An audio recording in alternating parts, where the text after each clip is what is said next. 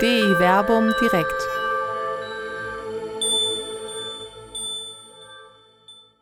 Der Gesandte Gottes, der Messias in den Schriften zwischen dem Alten und dem Neuen Testament mit Dr. Till Magnus Steiner und Dr. Werner Kleine. Herzlich willkommen hier bei DI Verbum direkt mit unserer weihnachtlichen Ausgabe. Das heißt, heute gibt es auch wieder etwas Musik. Damit starten wir gleich auch nach unserer kleinen Begrüßungsrunde. Ich freue mich, wenn Sie am 19. Dezember 2023 live dabei sind via Facebook oder hier live äh, in unserem Webinar. Ich versuche äh, Facebook so ein bisschen den äh, Kommentarstream im Auge zu behalten. Da haben wir schon, uns grüßt schon Gabi Mazzari aus Texas. Ich grüße hier aus Wuppertal herzlich zurück. Auch äh, ein Wuppertaler ist schon dabei. Höre ich, äh, nee, höre ich nicht, lese ich, so muss ich sagen. Wie auch immer, wo auch immer, wann auch immer Sie uns zuschauen, seien Sie mir herzlich willkommen. Mein Name ist Werner Kleine, mein, seines Zeichens, meines Zeichens Neutestamentler äh, hier in Wuppertal bei der katholischen Citykirche in Wuppertal. Sie es vielleicht an meiner Stimme, ich bin ein bisschen erkältet und angeschlagen. Wollen wir hoffen, dass wir hier einigermaßen unfallfrei durch unsere Diskussion kommen. Und ich grüße dich, Till, in Jerusalem. Genau, ich ergänze Werner. Ich kann, leider seine Stimme nicht ergänzen, aber vom Metier her ergänze ich ihn. Ich bin der Alttestamentler in der Runde. Und das ist man ja von uns beiden gewohnt. Wir schaffen es immer irgendwie, wenn wir beide uns treffen und öffentlich reden, die zweigeteilte Bibel zusammenzubringen und ein Thema näher zu betrachten. Und das machen wir heute auch wieder. Wir haben in der Vergangenheit schon viel Weihnachtliches gemacht. Wir haben die Weihnachtsgeschichten uns angeguckt. Wir haben auch schon mal über Messiasse und Messias im Alten Testament gesprochen. Und heute gehen wir irgendwie in eine Zeit, die so nicht in dein Metier gehört und auch nicht in mein Metier. Korrekt. Die Brücke. Die Brücke zwischen den Testamenten. Das schwarze Loch der Bibelwissenschaft, wenn man so, wenn man so sagen will. Ja, wir haben uns heute Texte äh, ausgesucht, die aus dieser zwischentestamentlichen Zeit stammen. Und wir beide, also der Till und ich, haben in der Vorbereitung schon darüber diskutiert, wer denn jetzt zuständiger sei. Und wir fühlten uns beide nicht so richtig zuständig. Das wird ein interessanter Abend, glaube ich. Aber der ist wirklich interessant, weil natürlich diese Texte aus dieser Zeit zwischen dem Alten Testament, wann hören so die alttestamentlichen Texte auf? So zweites Jahrhundert vor Christus, kann man sagen. Darüber müssen wir eine eigene, eine eigene Veranstaltung machen. Datierung ja. von biblischen Texten. Aber sagen wir im ersten Jahrhundert vor Christus. Erstes Jahrhundert äh, und äh, die neutestamentlichen Texte fangen äh, historisch gesehen mit der Geburt Jesu erst an. Äh, rein chronologisch gesehen sind so die ältesten Texte aus den 40er, 50er Jahren, die Paulusbriefe. Wir haben also so eine zeitliche Lücke irgendwo so etwas zwischen, sagen wir mal, 150, 100 Jahren, die äh, zumindest was den biblischen Kanon angeht, ähm, ja nicht abgedeckt sind. Aber da sind natürlich Texte entstanden und äh, der, an den wir glauben, der jetzt äh, am 25.12., äh, dessen Geburtsfest wir da feiern und äh, dessen erhoffte Wiederkunft wir da feiern, ähm, wird von uns ja als Messias verehrt. Und er wird in eine Zeit hineingeboren, die voller messianischer Erwartungen war. Davon legen nämlich diese zwischentestamentlichen Texte Zeugnis ab. Und das wird uns heute Abend beschäftigen. Im Hintergrund. Ich, ich, Darf ich, ich, darf ich direkt einsteigen? Ich wollte mal ganz kurz meine Danksagung sagen, dann darfst du mir gerne. Nee, den Danksagung darfst du am Ende sagen. Ich will nur direkt okay. einsteigen, damit auch deutlich wird, dass wir beide miteinander diskutieren, weil ich will dich direkt korrigieren, das ist das Schöne. Ja, bitte. Wenn wir über, wenn wir über zwischentestamentliche Texte reden, heißt das nicht, dass es wirklich ein schwarzes Loch ist zwischen den alttestamentlichen Schriften und den neutestamentlichen Schriften, sondern wir bewegen uns in einer Zeit, in der ein Übergang stattfindet. Ja. Zum Beispiel die drei Texte, die wir bereden werden.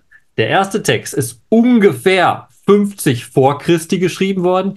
Die anderen beiden Texte, die wir aber beschreiben, äh, die wir lesen, sind 100 nach Christi, also parallel zum Neuen Testament entstanden.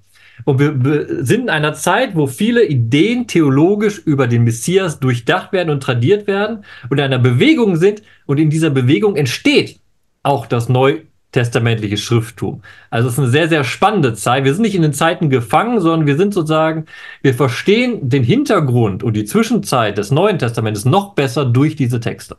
Ja, und das hätte ich äh, wahrscheinlich gleich bei der Diskussion gesagt, weil äh, die Texte, die wir gleich in der zweiten Hälfte hören werden, also äh, aus dem vierten Buch Esra, beziehungsweise aus dem äh, zweiten Buch Baruch. Dankeschön. Ich will immer Psalmbaruch sagen, deswegen musste ich jetzt gerade nachdenken.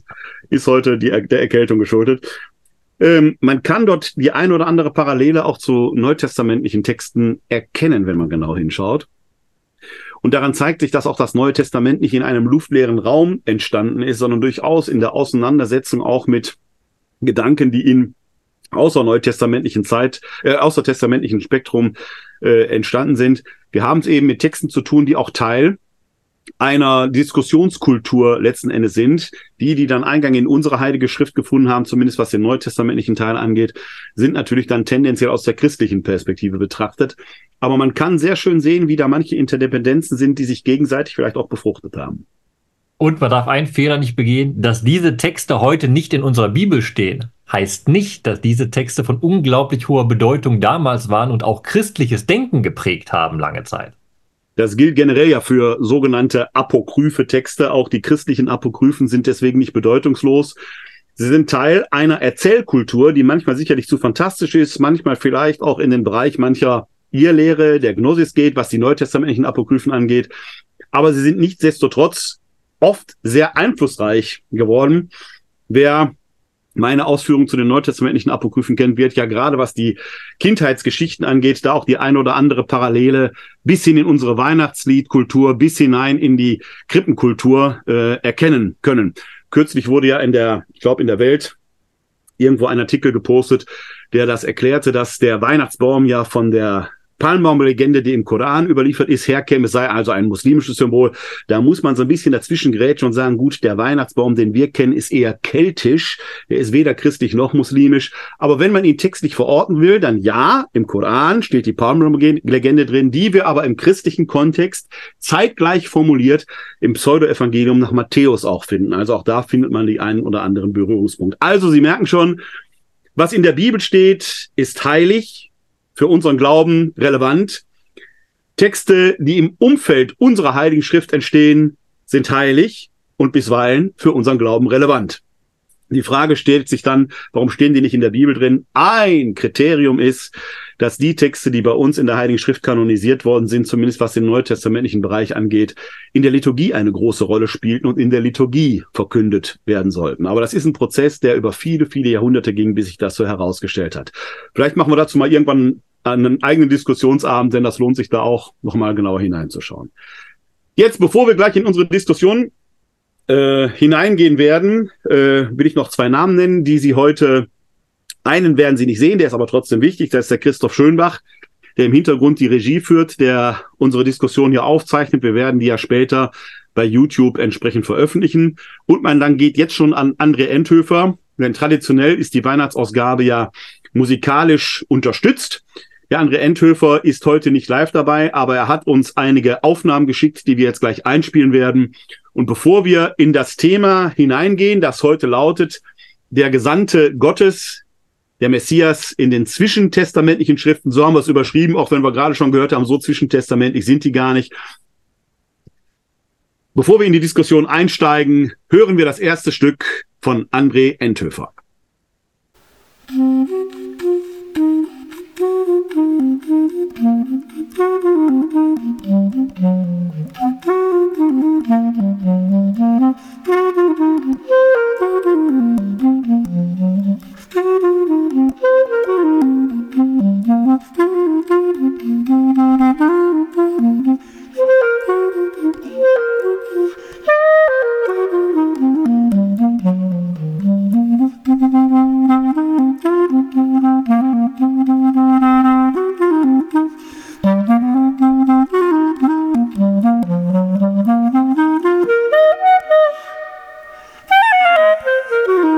Mm-hmm.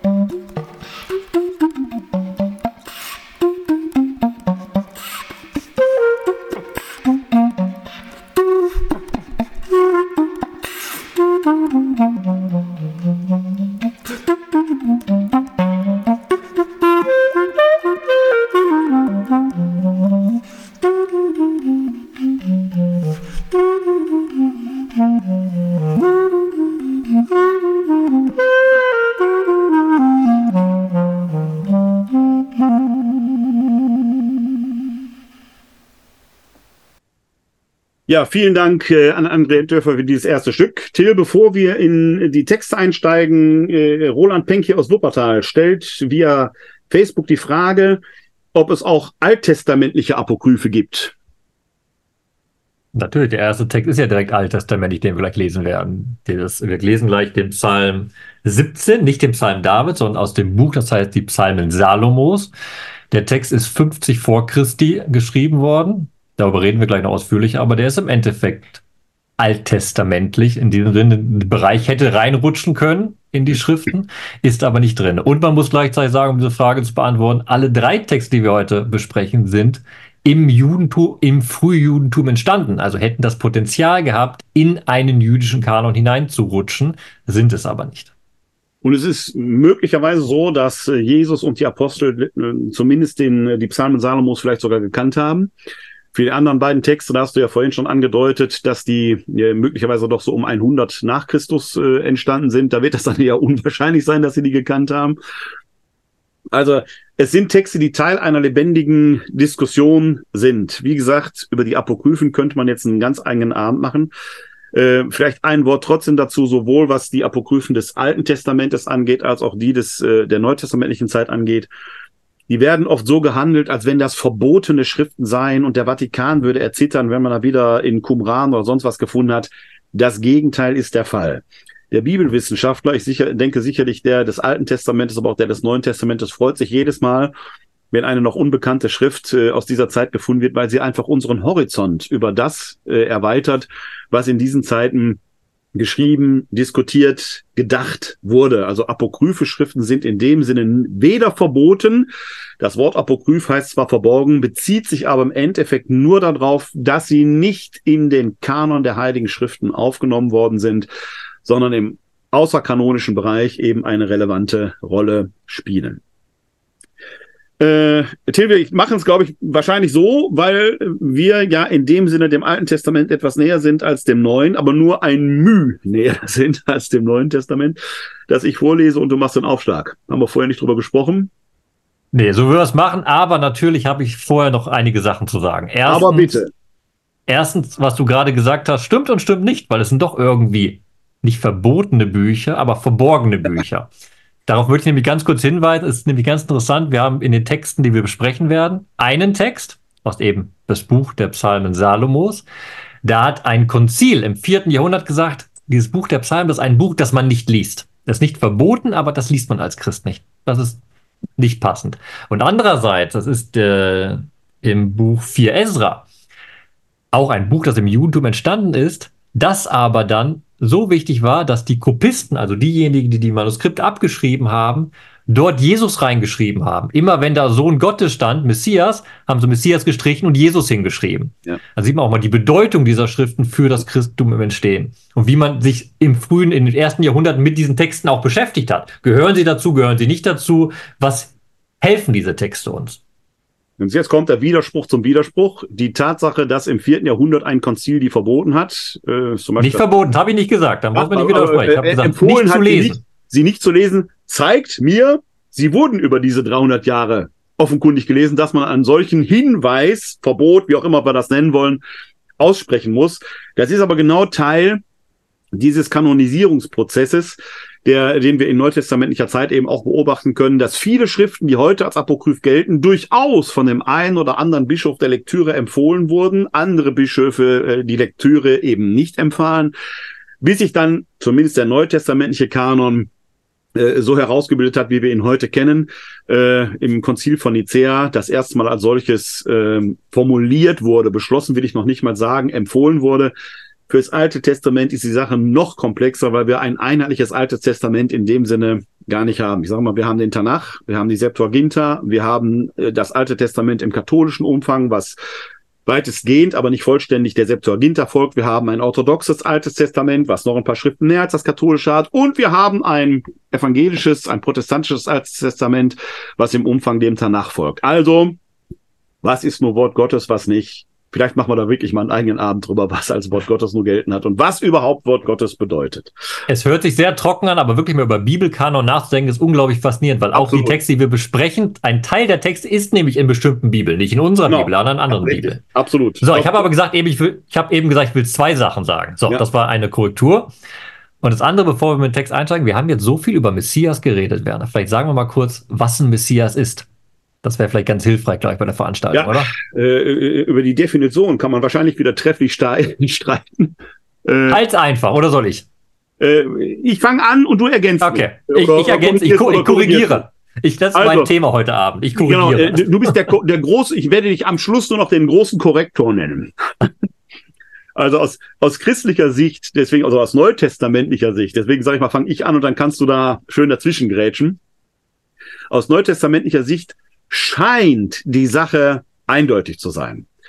Weil nach Kreuzestod und Auferstehung Jesus als der Christus, der Gesalbte verehrt wurde. Und dieses griechische Wort Christos leitet sich oder ist quasi die griechische Übersetzung, das griechische Äquivalent zum hebräischen äh, Mashiach, also Messias. Mashiach. Ja. So dass wir im Christentum eigentlich sagen, wir erwarten den Messias im Singular bezogen auf Jesus Christus, beziehungsweise wir bekennen, dass in Jesus Christus der Messias gekommen ist. Wir machen damit manchmal den gedanklichen Fehler, dass wir dann sagen, die Juden erwarten den Messias im Singular, nehmen für uns aber im Anspruch, er sei schon gekommen. Und genau in dieser Eindeutigkeit vermute ich mal, ist es weder aus alttestamentlicher noch jüdischer Sicht so gegeben. Da gibt es quasi einen, wenn man so will, einen, einen Zuweisungskonflikt.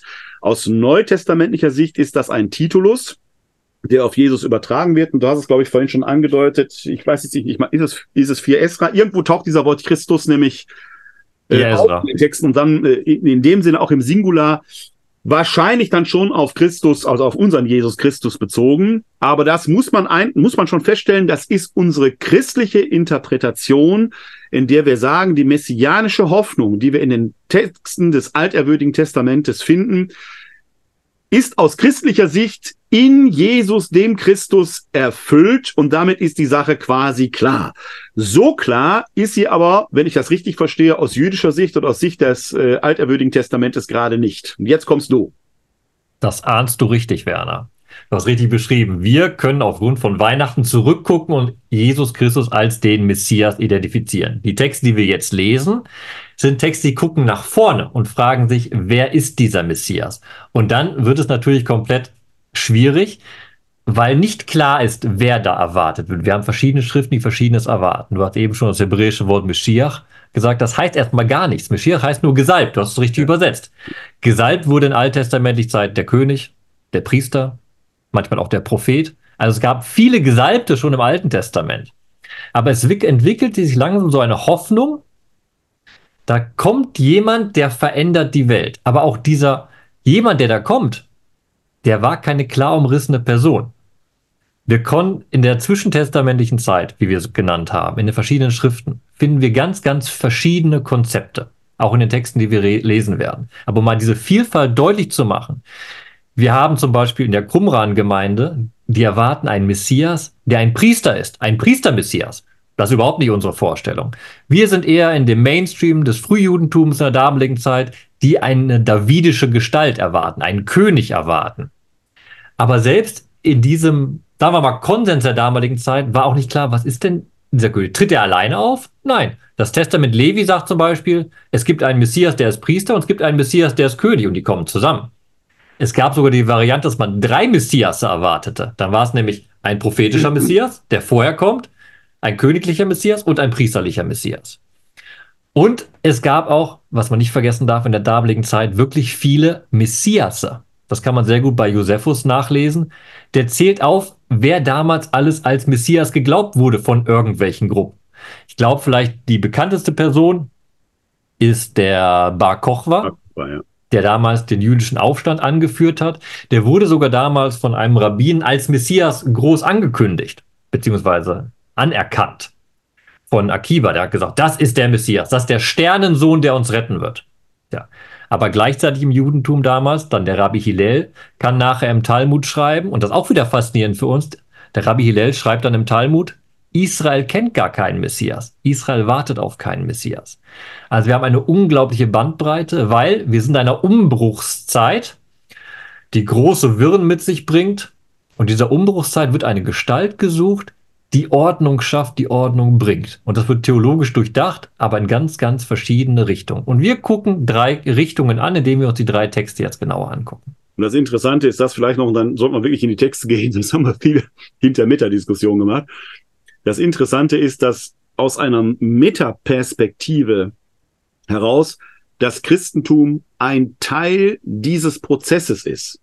Innerchristlich scheint die Frage längst entschieden zu sein. Betrachtet man diesen Diskurs zumindest in der, sagen wir mal, das erste christliche Jahrhundert oder nachchristliche Jahrhundert aus einer Metaperspektive, dann merkt man, das Christentum ist ein höchst lebendiger und dynamischer Bestandteil eines umgreifenden Prozesses, der historisch natürlich eine enorme Wirkungsgeschichte entfaltet hat aber in dieser Eindeutigkeit, wie wir heute manches so sehen, tatsächlich eigentlich gar nicht gegeben ist. Zumindest, wenn man den christlichen Kontext verlässt und mal von außen drauf schaut. Genau, und nochmal mit Josephus gesprochen, man kann genau sagen, in der damaligen Zeit kamen und gingen Messias wie sonst was. Ja. Jesus war einer davon. Ja. Seine Nachfolger haben sich bedeutend durchgesetzt in der Weltgeschichte. Aber, jetzt gehen wir zurück wirklich in unsere Texte und fangen damit an. Wir sehen, in den Texten sind Theologien grundgelegt, die haben sich nicht in Jesus Christus verwirklicht und sozusagen immer noch Hoffnungstext, auch wenn sie nicht in der Bibel stehen, beziehungsweise Texte, die verweisen auf eine andere Realität, die von den Autoren als Gott äh, verheißen geglaubt werden. Steigen wir ein äh, in die Psalmen Salomos. Vielleicht noch ein Hinweis, äh, auch für den Christoph Schönbach äh, in der Regie. Die Texte, über die wir heute handeln, sind jetzt nicht so leicht in der Bibel nachzulesen, weil die da nicht drinstehen aber es gibt sie verfügbar im Internet. Ich denke, wir sollten hinter in die Show Notes vielleicht die Links zu diesen Texten lesen, dass Sie die selber äh, mitverfolgen können.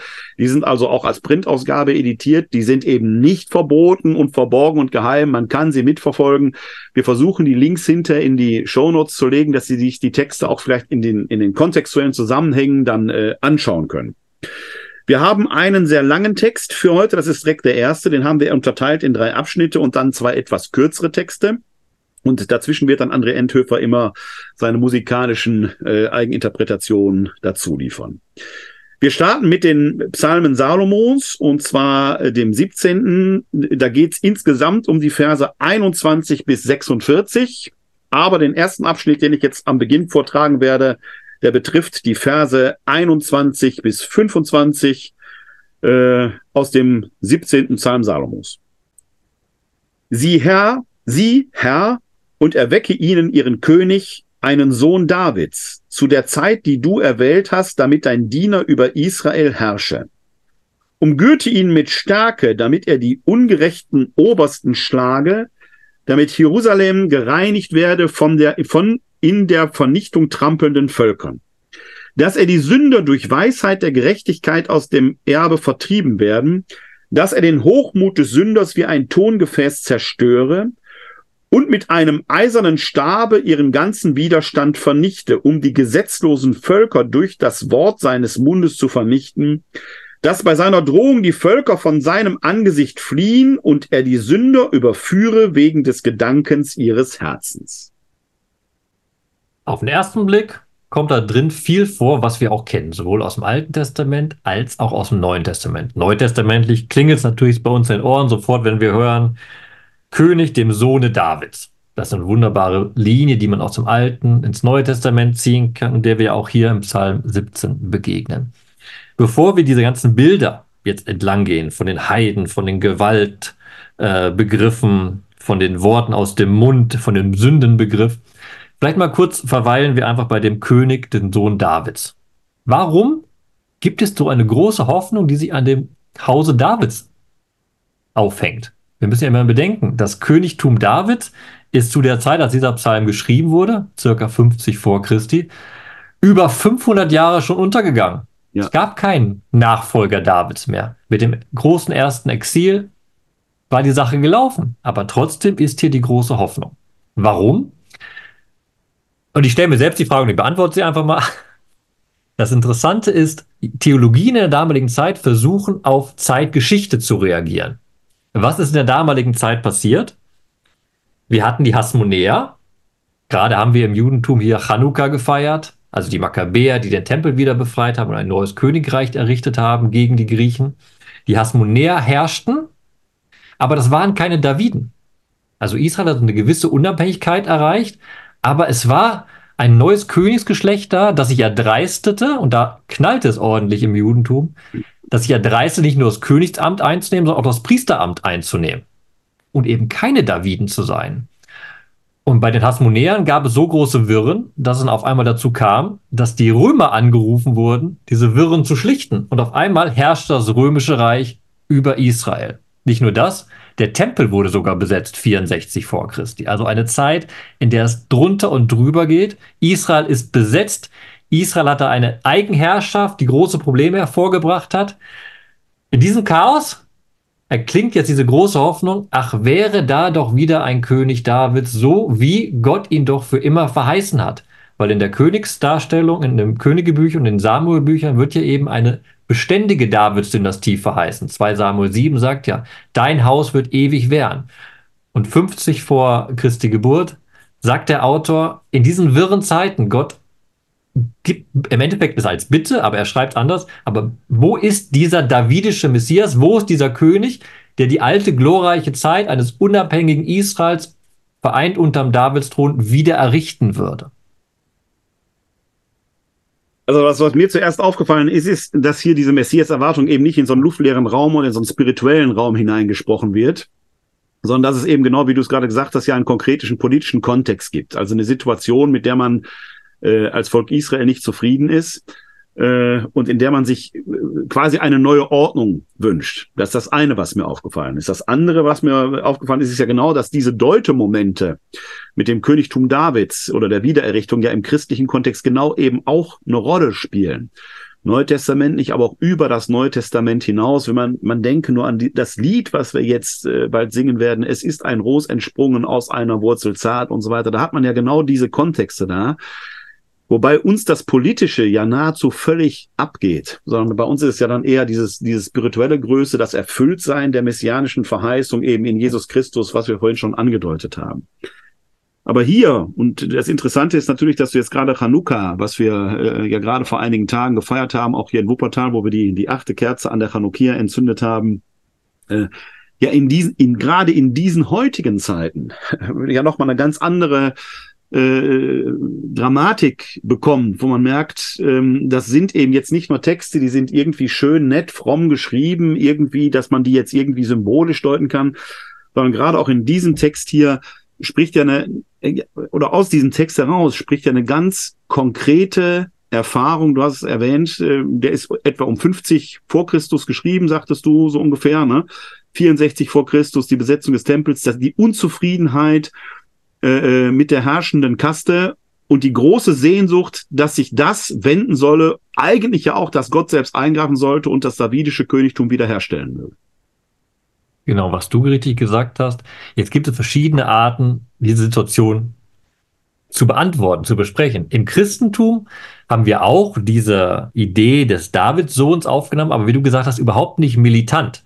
Bei uns sogar unglaublich konstruiert. Josef ist aus der Linie der Davidin, aber Josef ist ja eigentlich gar nicht der Vater. Und Jesus ist auch nicht der König, der da irgendwo geboren wird, der zum Schwert greift, sondern so ein Wanderprediger, der durch die Gegend läuft und am Ende aus jüdischer Perspektive am Kreuz scheitert und das war die Geschichte. Ja. Da kommt kein königliches Motiv hinein. Hier aber im Psalm 17 aus äh, Salomos, im Psalm Salomos, kommt jetzt eben dieses Bild rein, was für uns als Christen vielleicht, wenn wir in Weihnachtsstimmung sind, erstmal ein bisschen unsere Romantik zerstört. Weil wir wollen den Messias, der da in Windeln gewickelt, in der Krippe, im Futtertrog liegt. Gott wird so ein Kind still. Gott wird ein kleines, schwaches Kind. Dass dieses Kind nicht Kind bleibt, vergessen wir da gerne. Aber das ist mal nur so am, am Rand bemerkt. Ne? Und was wir oft an Weihnachten auch vergessen, ist genau, dass wir glauben, dass dieser Messias wiederkehren wird als Weltenrichter mit dem Schwert scheidend. Große Diskussion hier gerade in Deutschland. Äh, ist es jetzt Advent oder ist es Vorweihnachtszeit? Ich sage, die Vorweihnachtszeit ist eher auf die Geburt Jesu hingeordnet, der Advent auf seine Wiederkunft. Es ist irgendwie wie Schrödingers Katze. Man kommt drauf aus welcher Perspektive man drauf schaut. Genau, deshalb ist dieser Text Psalm 17 aus dem, äh, von dem Psalm Salomos so gut und wichtig für uns jetzt zu lesen, weil wir genau dieses militante Bild, was wir in der im Weihnachten die Stimmung oft vergessen, sehr drinne hat. Das ist eine Sache, die sich ja aus dem Alten Testament schon herausgeholt hat. Ne? Immer ein König, bei Jesaja auch ein König, der wieder auf dem Thron sitzt, der Friedensfürst, aber der sich natürlich erstmal durchsetzt gegen die. und, und das wird hier. Hm? Und was ich glaube, kurz, wenn ich dich da unterbreche, was, wenn wir in die neutestamentlichen Schriften hineinschauen, selbst im Jüngerkreis, glaube ich, auf Jesus übertragen wurde, wenn man ihm die Königswürde anbieten will, wenn wir hören, dass Jünger durchaus bewaffnet sind und so weiter. Also ganz fremd ist das zumindest dem Jüngerkreis Jesu nicht. Als ich den Text hier gelesen habe, habe ich gedacht, ja, das, der, dieser Psalm ist vielleicht gar nicht so unbekannt gewesen in diesem Kreis als deutsche Moment auf dieses historische Jesus-Ereignis, dieser Jesus, der sich da mit Händen und Füßen permanent gegen wehren muss und sagen muss, nein, so ist mein Königtum gerade nicht. Aber als Interpretament war es möglicherweise zeitgenössisch schon da, wer weiß es. Ich bin ja ein großer Freund, äh, der, der Leerstellen in Bibel, Bibeltexten gerne füllen möchte. Und man kann sich wunderbar erzähltechnisch vorstellen, dass Judas den Text gelesen ja. hat und dann gesagt hat, nee, also ja. dann, ich zwinge jetzt Jesus dazu, dass er dieser ja. Messias wird. Ja. ja, Absolut, absolut. Ich halte, Steht ich halte, nirgendwo, ne? aber wenn man das mal kontextualisiert, ist eine spannende Überlegung. Absolut. Na, ich, ich halte das, das, äh, also es, es liegt zumindest nahe. Ob es wahrscheinlich oder unwahrscheinlich ist, soweit will ich mich gar nicht aus dem Fenster lehnen. Aber es liegt zumindest in greifbarer Nähe, dass äh, das ein Interpretament und auch vielleicht sogar ein, ein, eine, eine Motivation für das Handeln des Judas gewesen ist, ja. So, aber wir reden nicht über Judas, auch eine spannende Thema. Wir reden jetzt über diesen spezifischen Text und gucken jetzt mal und an, wie wir diesen militanten Messias da zu verstehen haben. Und da kommen ganz viele alttestamentliche Bilder, ne? dass ein Herrscher, der die ungerechten Herrscher zerschmettern wird. Es geht gegen die Heiden, die Jerusalem verunreinigt haben, die es zertreten haben. Und wir haben ganz viel Gewaltsprache. Ne? Die Sünder sollen zerschlagen werden wie Opfergefäße. Mit eisernem Stabe zerschmettert er ihr Wesen. Also hier geht es fast schon, ja, wie in einem richtigen Horrorfilm zu. Jetzt muss man mal kurz ein bisschen die Skala aufmachen. Es geht nämlich auch noch schlimmer. Wenn man in den Targum Pseudo-Jonathan guckt, da findet man zum Beispiel auch Bilder des Messias, wo gesagt wird, wenn der Messias kommt, dann fließen die Straßen voller Blut. Ja. Das Niveau haben wir beim Psalm 17 noch nicht erreicht, okay? Ja. Aber wir haben viel Gewaltsprache hier drin. Interessanterweise, und darüber reden wir jetzt ein bisschen weiter, wenn wir den Psalm weiterlesen auch gleich, ist hier aber beides irgendwie drin. Der friedvolle Messias, den wir gerne haben würden, als auch die Realität sozusagen der Wiederkunft Jesu, des gewaltsamen Messias. Und das ist sehr schön gebündelt hier in diesem Vers 24. Ich übersetze mal, lese mal vor. Mit eisernem Stabe zerschmetterte er all ihr Wesen, vernichtet die gottlosen Heiden mit dem Wort seines Mundes. Und das ist interessant sogar, das ist keine Diskussion, die ich jetzt einfach aufmachen möchte, sondern eine Diskussion in der Forschungsliteratur. Ach, hier dieser Mund, ist das nicht doch eher angedeutet, dass er gar keine Gewalt anwendet, sondern es geht nur um Metaphern. Und eigentlich ist er der Überzeuger, das Wort Gottes an sich wirkt schon so stark, dass er gar keine Gewalt braucht. Oder ist eben das Wort aus seinem Mund eben diese Gewalt, die ja im Schöpfungsbericht Gott sogar dazu befähigt hat, die ganze Welt neu zu schaffen? Der Neutestament, dem fällt dazu nur ein, das Schwert, das aus dem Munde des Menschensohnes hervorkommt, äh, um das Gericht quasi zu vollziehen. Also das ist eine Bilderwelt, die dem Neutestament gar nicht so fremd ist, wo aber, aber genau letzten Endes dieselbe Diskussion geführt wird, was mich wieder so ein bisschen dazu führt, wir sind hier tatsächlich ja offenkundig in einem äh, in einem Text, der Teil einer, äh, eines lebendigen Diskurses war, auf den wir jetzt mit gut 2000 Jahren Abstand zurückschauen. Und noch etwas anderes ist mir aufgefallen, weil ich das als Jugendlicher habe ich mal in einem Kirchenchor mitgesungen und da haben wir das Weihnachtsoratorium von Camille Saint-Saëns äh, äh, aufgeführt. Da wird dieses Quare fremoerunt gentes. Warum toben die Heiden? Ist, glaube ich, aus Psalm 2, Vers 9 oder sowas, glaube ich, ist das. Was ja hier quasi im Hintergrund auch mitschwingt. Ich weiß nicht, ob das tatsächlich eine direkte Aufnahme dieses, unseres kanonischen Psalmes ist, aber es ist eine Bildwelt, die zumindest virulent war. Und die Bildwelt müssen wir noch ganz kurz genauer angucken. Es gibt hier zwei Gruppen, die zittern müssen, wenn dieser militante Messias ja. kommt. Es sind die Heiden, das habe ich gerade schon erklärt, das ist im Endeffekt das römische Großreich, das nun über das Heilige Land und vor allem Jerusalem herrscht. Aber es sind auch die Sünder. Also es gibt eine Innenperspektive und eine Außenperspektive. Das ist ganz wichtig bei dem Messiasbild bei Psalm 17. Er kommt als Richter sowohl über die fremden Völker als auch über Israel selbst. Und bei beiden gilt zerschmettern, zerschlagen und der eiserne Stab wirkt da. Also ein sehr, sehr gewaltsames Bild, was sich da, was sich da entfaltet und was sich auch nicht anders darstellen lässt. Und nochmal, das soll auch für uns eine Mahnung sein, immer daran zu denken, Messias bedeutet auch Macht, Macht, die sich durchsetzt. Und Macht, die sich durchsetzt, setzt sich auch gegenüber etwas durch, in dem Fall gegenüber die Heiden und gegenüber den Sündern. Und das dann eben auch mit Gewalt. Tacheles. Ja. Ich muss, bevor wir vielleicht den Text gleich weiterlesen, noch einmal kurz als Anwalt des Publikums auftreten. Ja. Du hast vorhin den Targum Pseudo Jonas, glaube ich, erwähnt. Jonathan. Jonathan, vielleicht kannst du kurz erklären, was ein Targum ist. Ui, okay, ganz kurz. Targum ist eine ganz kurz, ist eine schöne äh, Tradition im Judentum damals. Man hat den Bibeltext ins Aramäische übersetzt, aber nicht übersetzt, wie wir es heute sagen würden, ah, man muss es wörtlich, aber gleichzeitig lesbar machen, sondern man hat nacherzählend interpretiert dabei und damit sozusagen einen neuen Text auch fast geschafft, der sich äh, der sozusagen eine Kommentierung und Übersetzung gleichzeitig sein möchte.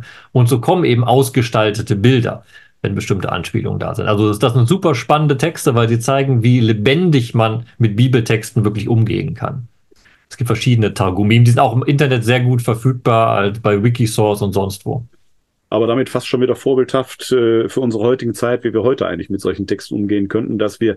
Äh, da sieht man, dass Bibeltexte lebendig gehalten werden ja. und mit denen gearbeitet wird. Ja, und Gestalt annehmen müssen, eigentlich in uns. Also das, was im Johannesevangelium da steht, das Wort wird Fleisch, ist äh, kein abgeschlossener Vorgang, soll eigentlich etwas Bleibendes und was in den Tagomim dann eben äh, auf eine eigene Weise aktualisiert worden ist. Genau. Bevor du jetzt weiterliest, möchte ich noch auf eine Sache hinweisen in dem ersten Abschnitt, den wir gelesen haben. Wir haben also gesagt, es ist der Sohn Davids, der da kommt.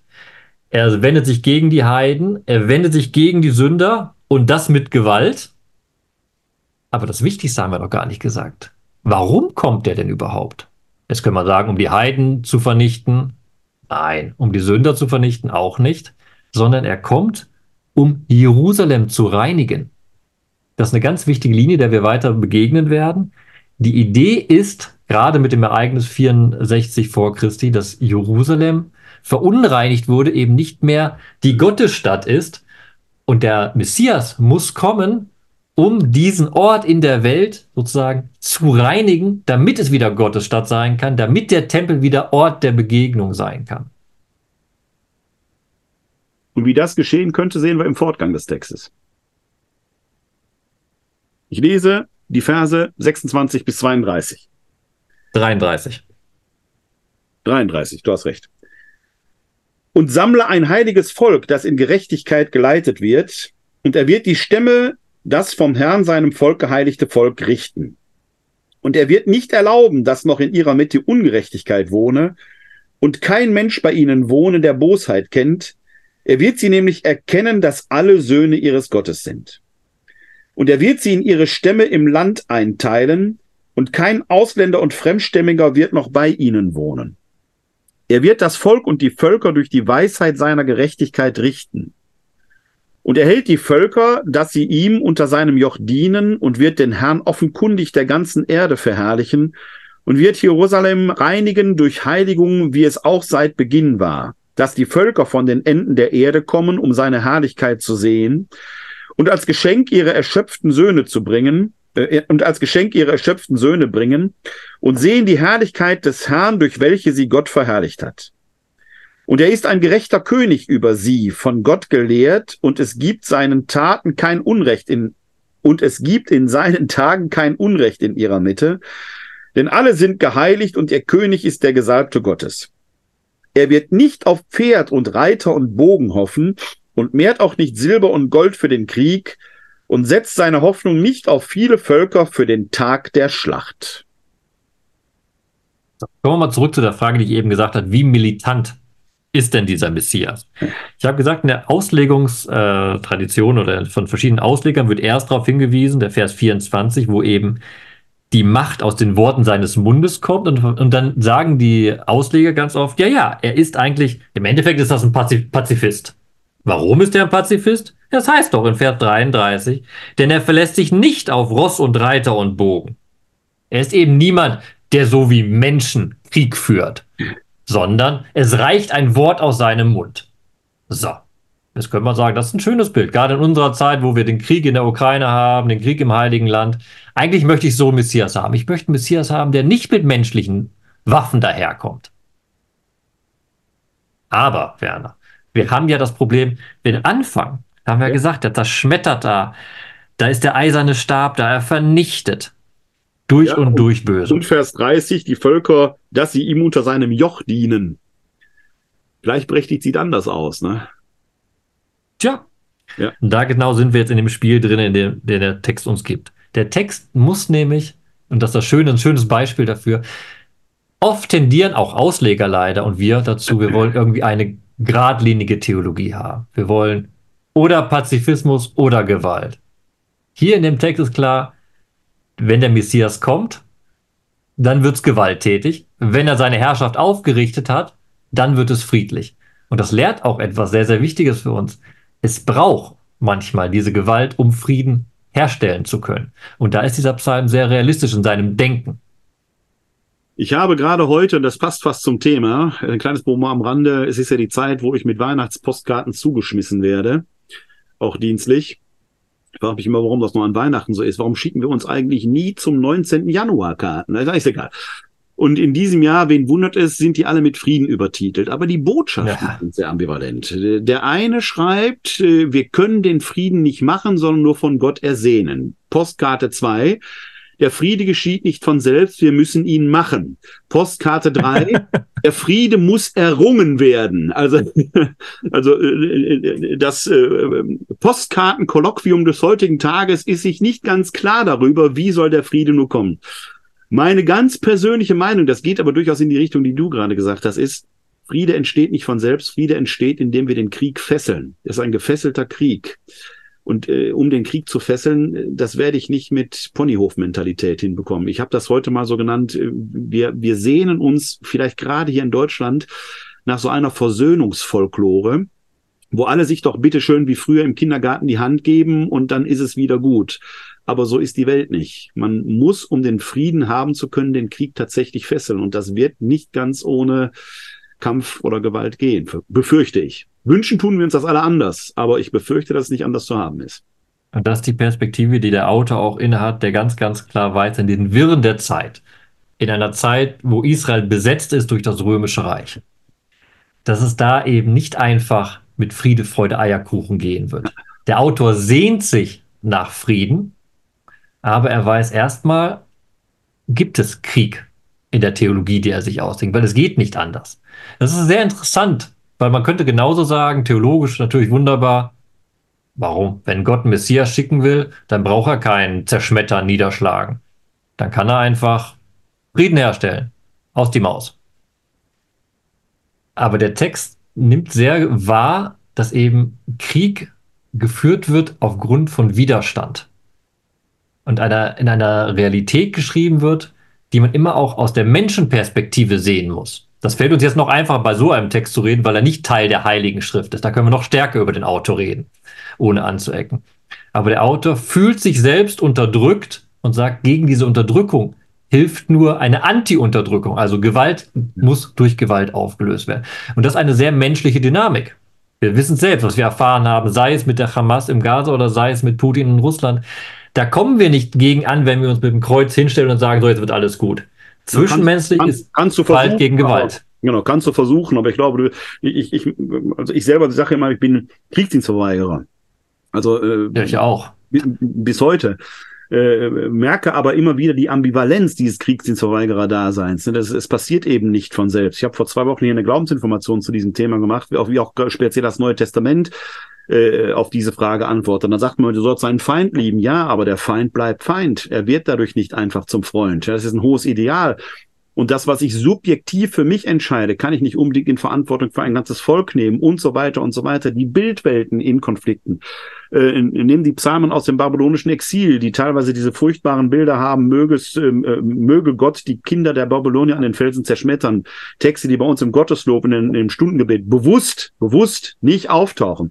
Die Bildwelten der Offenbarung des Johannes, die teilweise sehr grausam sind die man natürlich in einer friedfertigen Situation im gemütlich gewärmten Wohnzimmer so einfach nur erschreckend findet. Aber wenn wir uns mal hineinversetzen in die Situation von Menschen, die in der Unterdrückung oder Entrechtung oder in der Gefahr leben, dann bekommen die plötzlich eine ganz andere Dynamik.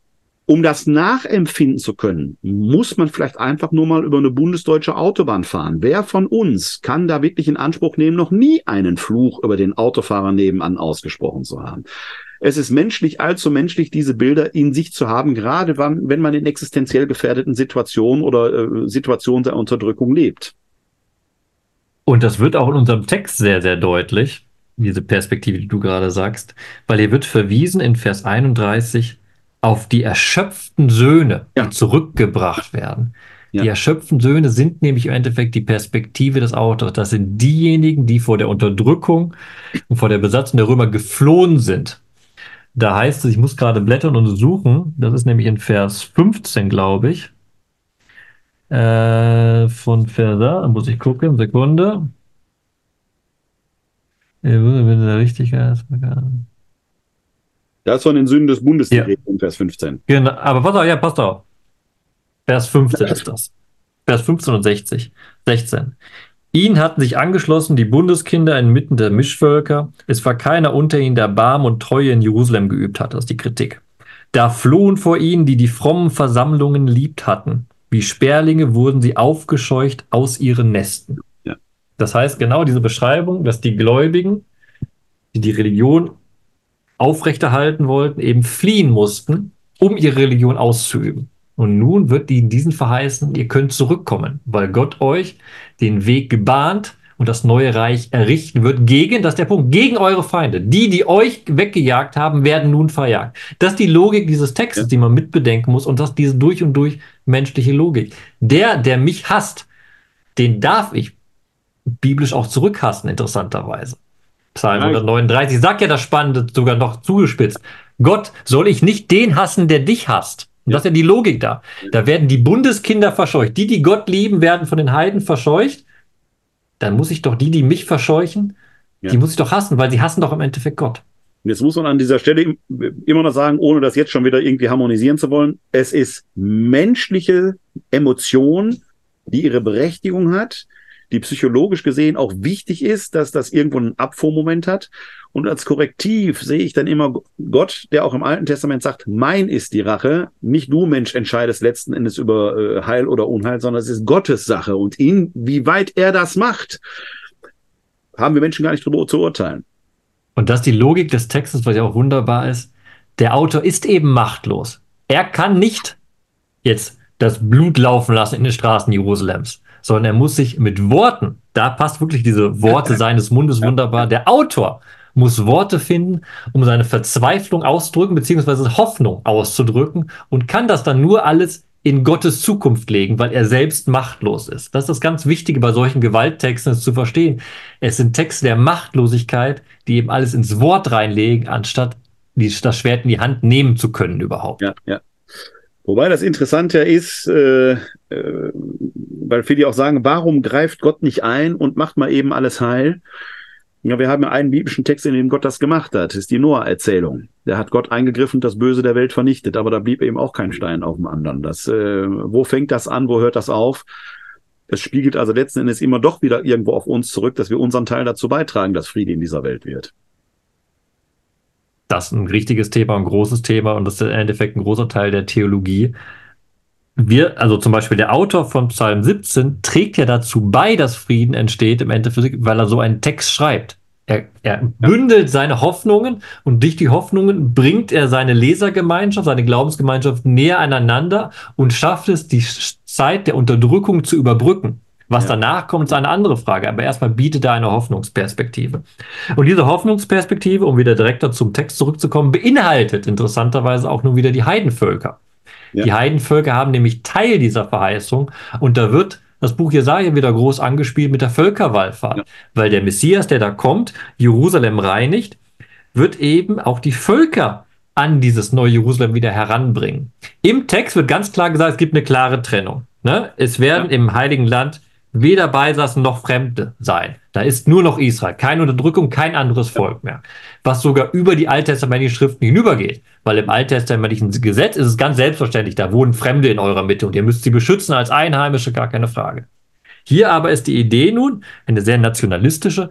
Wir sind eine Nation mit einem Land, niemand anderes darf drinne sein. Aber aus der eigenen Perspektive, die Völker werden zu diesem einen Gott in Herrlichkeit nun pilgern und wieder zurückgehen als Völker und als Völker weiter existieren. Aber, und da kommen wieder so ein bisschen Spannung rein, was du auch gesagt hast, tja, die Heidenvölker werden eben unterjocht werden von dem König, von diesem Messias, von dem David, der der König Israels ist. Also eine, eine klare Trennung zwischen Völkern und Israel und gleichzeitig aber die Völker in die Perspektive hineingeholt, weil diese Vorstellung doch da ist, der eine Gott ist eben der Gott von Israel, aber auch von allen anderen. Mit Blick auf die Uhr, Till, wir sollten den Psalm Salomos nicht zum Abschluss bringen, aber vielleicht äh, den nächsten größeren ich Text. Noch, ich habe noch so viel zu sagen. auch, Nein, mach weiter. Mach. Aber äh, gerne. Ich weiß noch nicht, ob wir die Aufmerksamkeit alle so lange hochhalten können.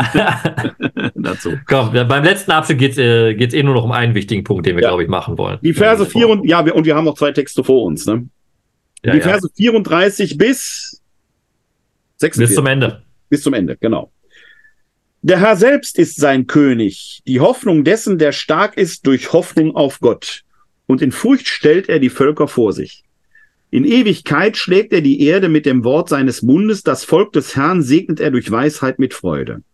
Und er selbst ist rein von Sünde, um ein großes Volk zu beherrschen, die Obersten zu strafen und die Sünder durch die Kraft des Wortes auszutilgen. Und in seinen Tagen wird er nicht schwach werden gegen seinen Gott, denn Gott macht ihn stark durch seinen heiligen Geist und weise im Rat seines Verstandes mit Stärke und Gerechtigkeit. Und der Segen des Herrn ist in Stärke bei ihm, und er wird nicht schwach werden. Seine Hoffnung richtet sich auf den Herrn, und wer kann gegen ihn sein? Stark in seinen Taten und mächtig in der Furcht Gottes weidet er die Herde des Herrn in Treue und Gerechtigkeit und lässt nicht zu, dass unter ihnen einer auf der Weide schwach werde.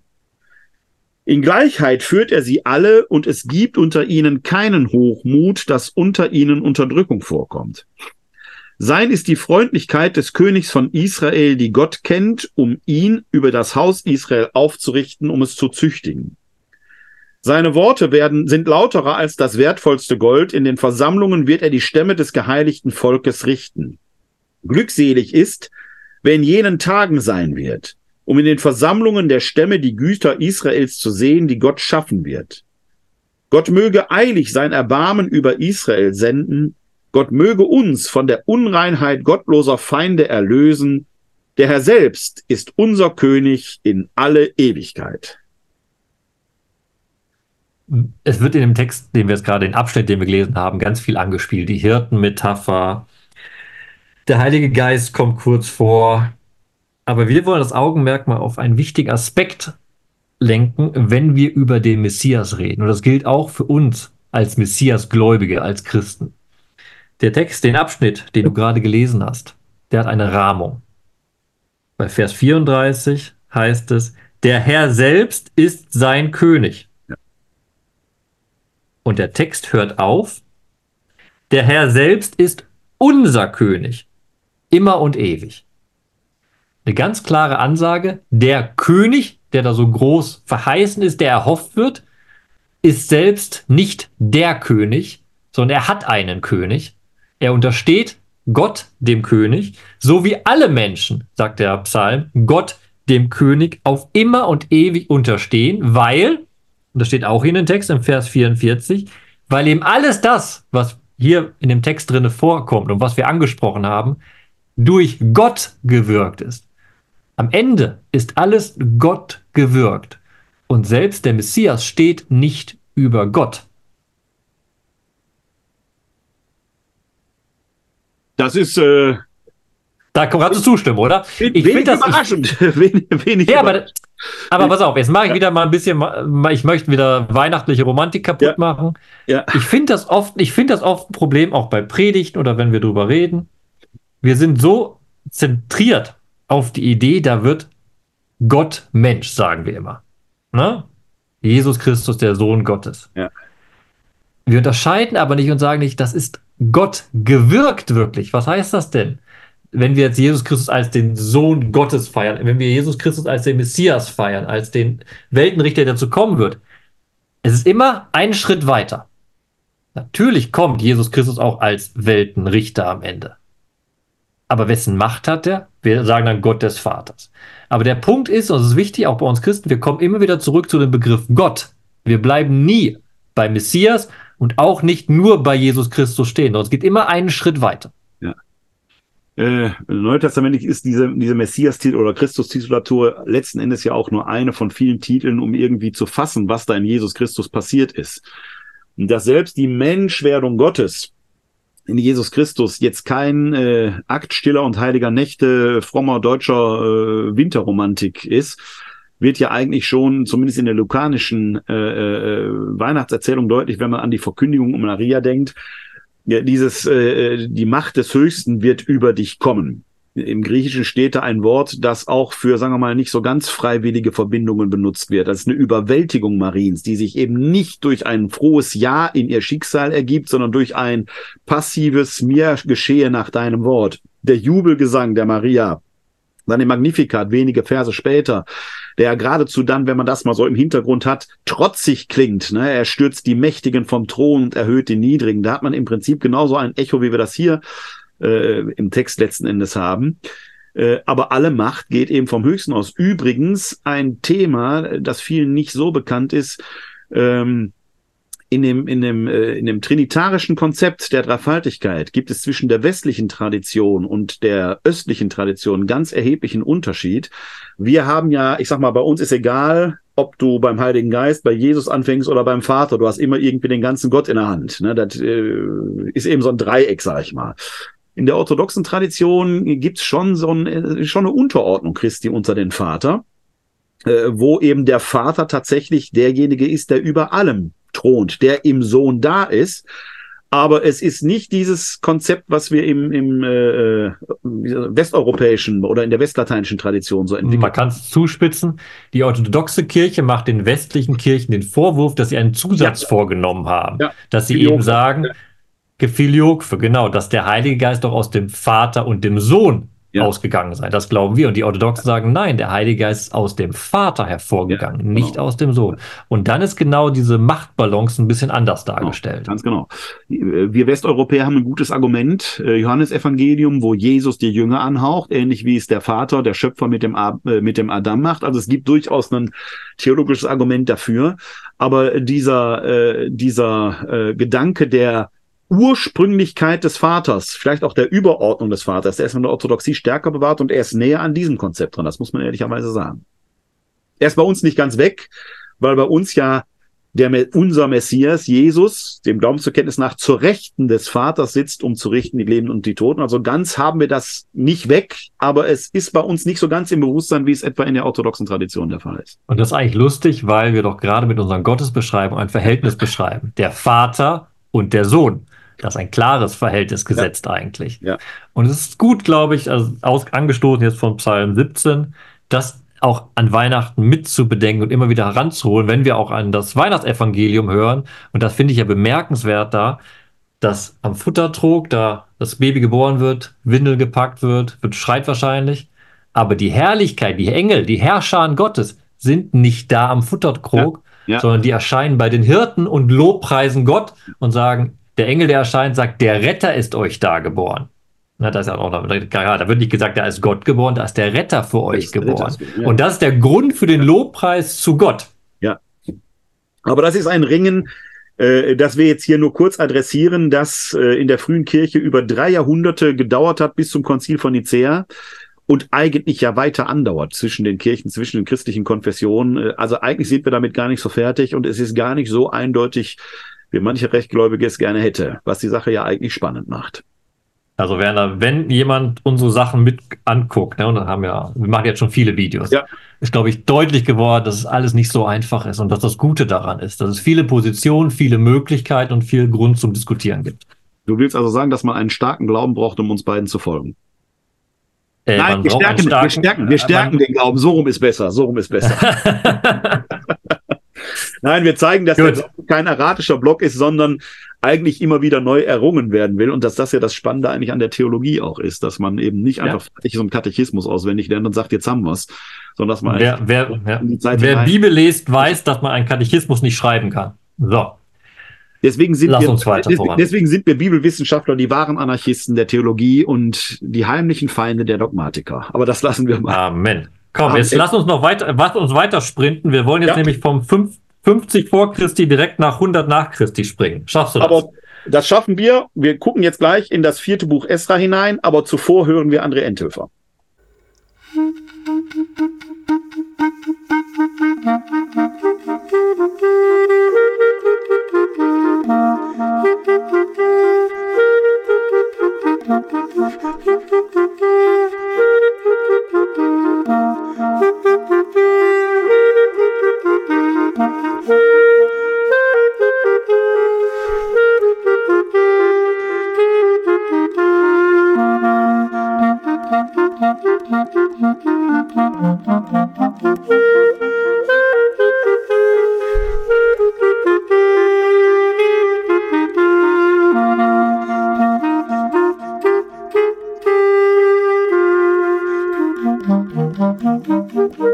Thank you.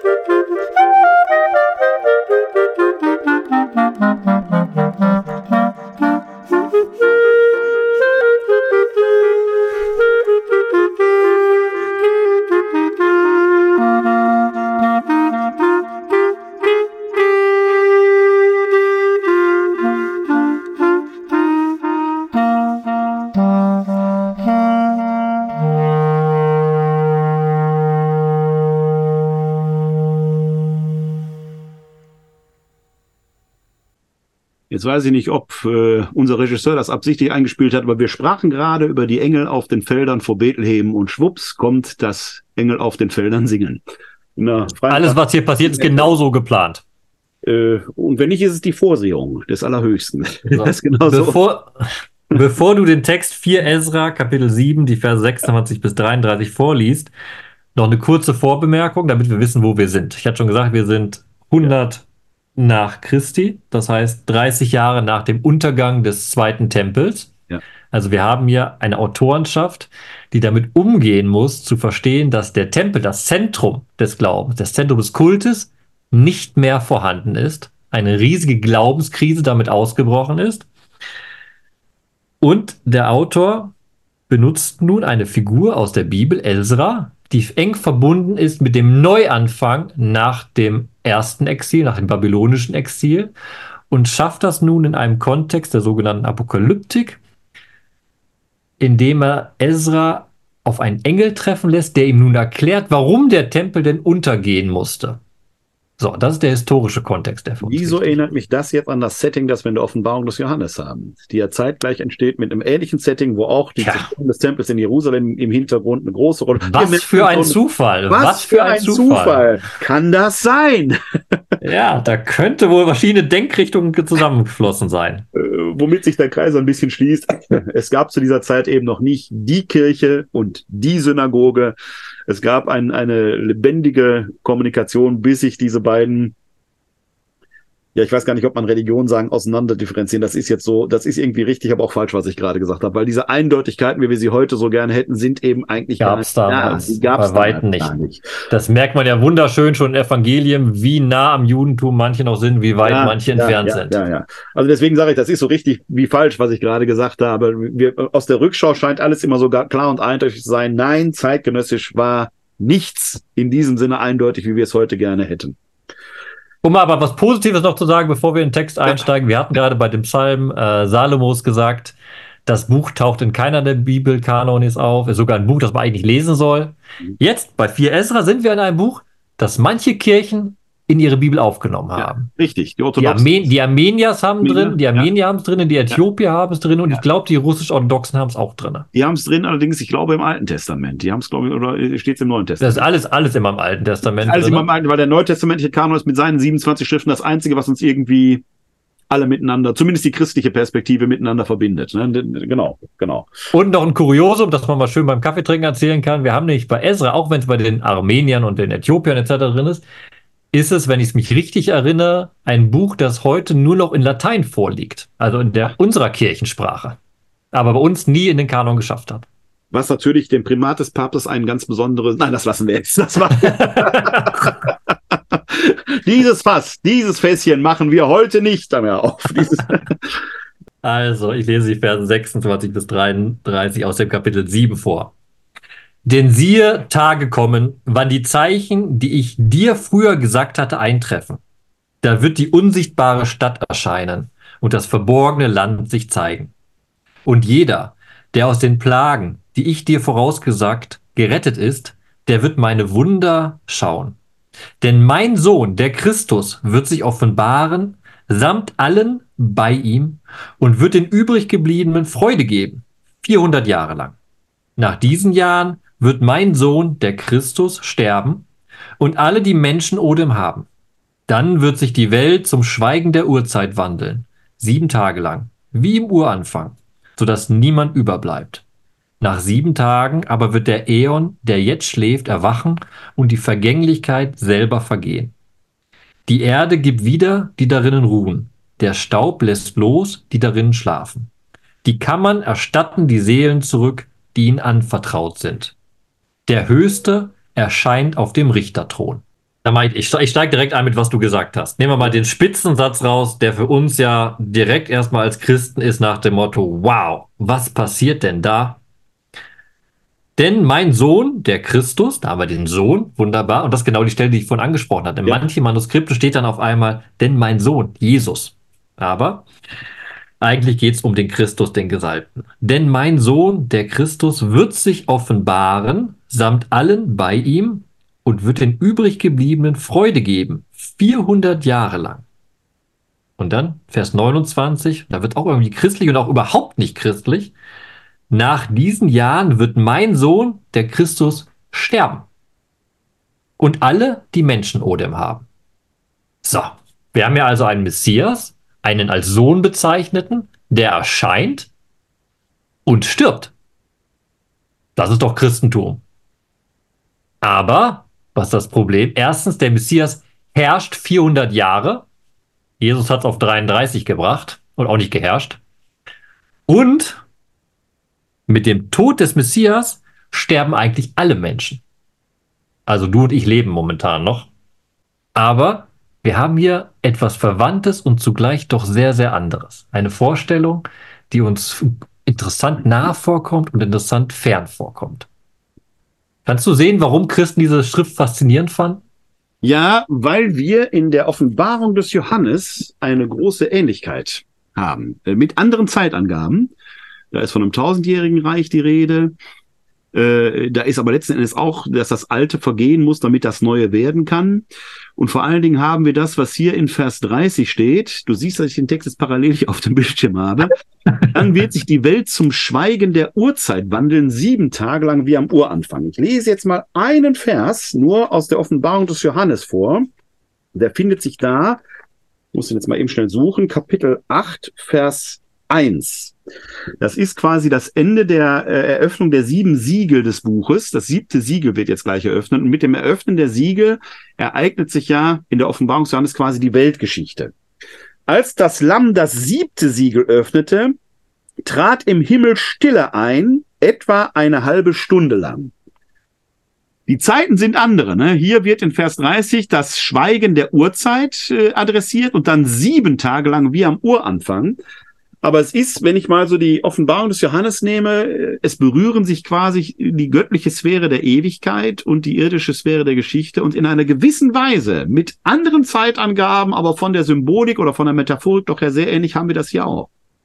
Mhm. Und wir haben noch was Interessantes auch zur Offenbarung beachtet, weil was passiert in dem Text, den du jetzt ja vor dir liegen hast, was passiert, bevor der Messias erscheint?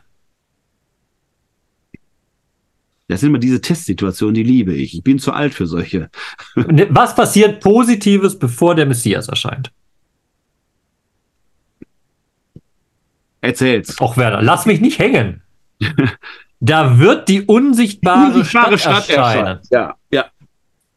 In dem Text, den wir haben, wird sozusagen das himmlische Jerusalem offenbart und dann im nächsten Schritt offenbart sich der Messias. Wie ist es bei der Offenbarung des Johannes? Ja, da ist das himmlische Jerusalem wird am Schluss kommen. Also es ist aber dieselbe Grundidee. Da, da Grundidee. treffen sich zuerst, Himmel und Welt treffen Himmel, sich. Himmel und Erde. Äh, zuerst findet auch da der Kampf statt. Das hatten wir vorhin schon. Ne? Dass, dass äh, auch der der himmlische Friede ist nicht ohne Auseinandersetzung, nicht ohne Kampf zu haben. Das himmlische Jerusalem, aber das ist genau ja die Bildwelt, die wir ja auch im Hintergrund haben, dass man die Zerstörung Jerusalems, des historischen Jerusalems vor Augen, das himmlische Jerusalem er, ersehnt. Genau, und hier ist etwas spannend, das himmlische Jerusalem kommt sozusagen hinunter auf die Welt. Es wird dieses Messiasreich für 400 Jahre aufgerichtet und dann geht alles zu Ende. Alle Menschen sterben. Wir kehren zurück sieben Tage lang in eine Urzeit, sozusagen vor der Schöpfung. Und dann beginnt die Neuschöpfung. Und dann auch wunderbar theologisch hier gesagt, was ist denn die Neuschöpfung? Die Neuschöpfung ist erstmal Auferstehung. Aber wozu?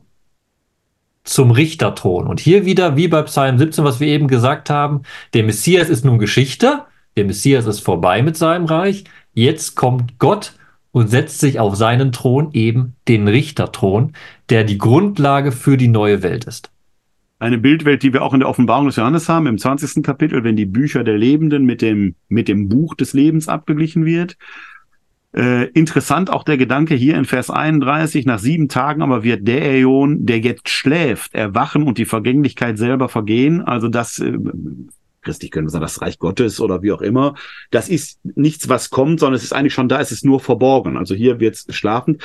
Ein Gedanke, den wir äh, auch in der Offenbarung des Johannes finden, das wird dann nur offenbar werden. Also der ist jetzt schon da, aber es wird zum Schluss letzten Endes offenbar werden.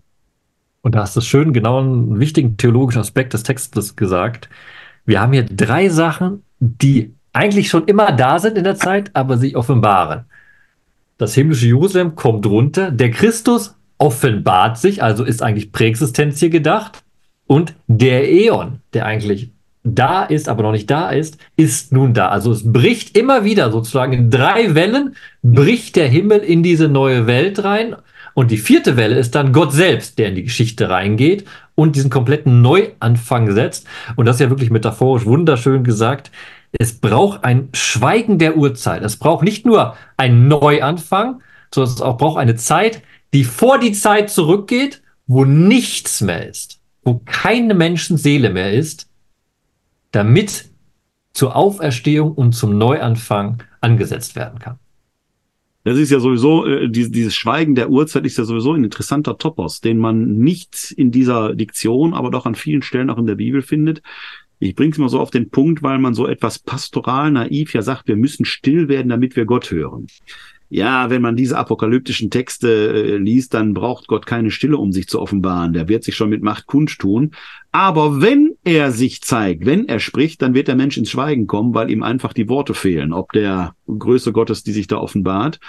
Und dieses Schweigen wird dann die Möglichkeit sein, dass Neues entsteht. Also es ist quasi so ein, ja, ein Timeout, wenn man so will, den, den Gott setzt, um vielleicht den Restart-Knopf zu drücken. Also das System zu resetten. Ich würde ich will es nochmal dramatisieren, es ist eigentlich nie ein gutes Zeichen, wenn Gott schweigt. Auch hier ist das ja. Schweigen der Uhrzeit im Endeffekt der radikale Cut, den ja. Gott setzt und sagt, jetzt bricht eine neue Zeit an. Und ich erinnere, wir haben auch mal... Aber, aber, nicht, aber, nicht, aber nicht Gott schweigt ja hier, ne? sondern die Welt wird, zum Schwe wird sich zum Schweigen wandeln. Ne?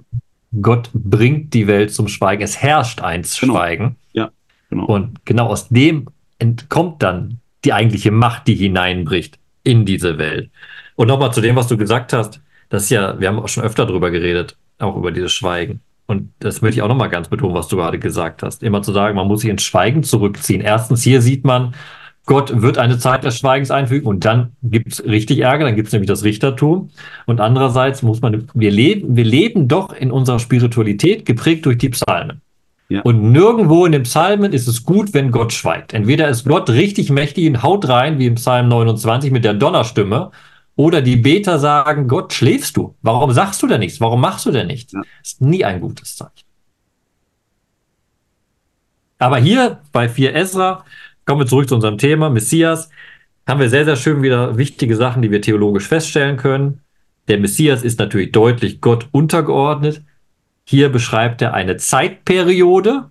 Ist also, er ist zwar präexistent, aber er hat eine Aufgabe und nach Ende der Aufgabe ist diese Zeit vorbei und dann kommt der groß apokalyptische Cut in diese Geschichte rein.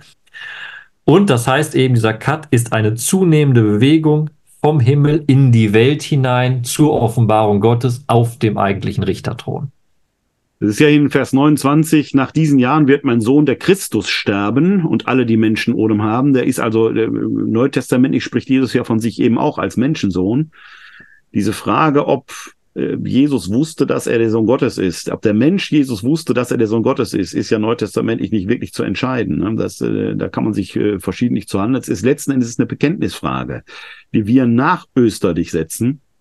Aber Jesus selber zu dieser Frage sich nie eindeutig geäußert hat oder wir es zumindest nicht eindeutig feststellen können. Hier ist es letzten Endes das, was wir vorhin ja auch schon gesagt haben, dass der Christus, der Christus, hier steht nicht Jesus, der Christus, äh, ein Teil der irdischen Geschichte ist und eindeutig Gott, den wir jetzt Vater nennen würden, untergeordnet ist. Hm, das Spannende nochmal, gucken wir nochmal auf die heilige Nacht.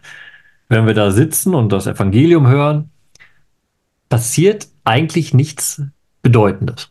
Was da uns erzählt wird am Sonntag, in, also in der heiligen Nacht, dieses Jahr Sonntag dieses Jahr, wird nur erzählt, da ist eine schwangere Frau, die geht mit ihrem Mann nach Bethlehem, bringt ein Welt, Kind zur Welt, das war's. Das ist das, was wir feiern, das wird da berichtet. Die ganzen Engel kommen danach erst. Ja. Aber das, was wir feiern, ist diese Geburt. Hier an, aber. An sich nicht außergewöhnlich, dass Frauen Kinder bekommen. Genau. Und hier bei 4 Ezra bedarf es eines Zeichens vor des Messias. Das ist auch bemerkenswert. Wir sind so zentriert auf, da wird Gott Mensch. Das ja. feiern wir, das glauben wir. Hier ist das erste erstmal, deshalb ist es mir wichtig zu betonen, erstmal bricht die Realität des Himmels so rein in die Welt, dass man es gar nicht, nicht merken kann. Die unsichtbare Stadt wird erscheinen. Das himmlische Jerusalem knallt in diese Realität rein. Da gibt es keine Fragen. In der, Im Lukas, äh, also wohl im Lukas, als bei Matthäus, da kann man sagen, okay, da ist jetzt ein Kind und äh, aber ist das denn wirklich, ist das diese Herrlichkeit, die da aufscheint? Die Hirten werden sagen, ja, aber es ist nichts Weltveränderndes.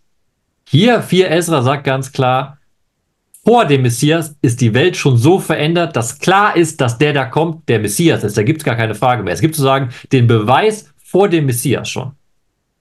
Wobei es unsichtbar ist und verborgen, ne? In dem Text. Also es ist ja eine unsichtbare Stadt. Ja, aber da wird die unsichtbare Stadt erscheinen. Das ja, heißt, das himmlische Jerusalem gelangt in die Welt. Ja, die, Fra die, die Frage, die sich mir jetzt stellt, und gerade weil ja unten auch das, das äh, äh, erst nach den, also später wird dann gesagt, nach sieben Tagen aber wird der Ion, der jetzt schläft, erwachen und die Vergänglichkeit selber vergehen. Ist diese unsichtbare Stadt jetzt schon Teil oder noch Teil der Vergänglichkeit? Also kann man sie jetzt, sie ist da, aber noch nicht sichtbar, wobei hier ja erscheinen steht. Oder ist dieses Offenbaren der unsichtbaren Stadt erst Teil des zukünftigen Äons, aber sie ist jetzt schon mitten unter uns? Ich stelle nee, die Frage, also, ich, ich stelle die Frage, hm.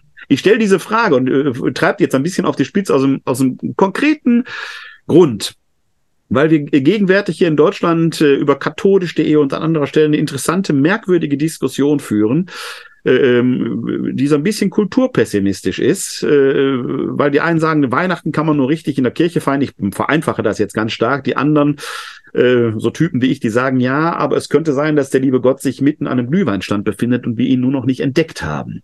Und die Frage ist, wo wird er sich zeigen? Ich weiß es nicht. Ich vermute, dass er sich nicht einsperren lässt, sondern dass er die ganze Welt gemacht hat und irgendwo in dieser Welt vielleicht schon zu finden ist. Wir müssen nur wachen Sinnes da durchgehen. Also der, der, der baut. Ja, aber Werner, Werner, Werner, warte mal ganz, warte mal ganz kurz mit deinem Beispiel. Du hast eben zu Recht gesagt, Gott ist niemand, der schweigt. Wenn Gott reden will, dann ist er gut vernehmbar. Ja. Und ich finde es jetzt ein bisschen überromantisiert zu sagen, ah, vielleicht treffe ich Gott ja am Glühwein und er sagt es mir nur nicht und ich muss es selbst erkennen.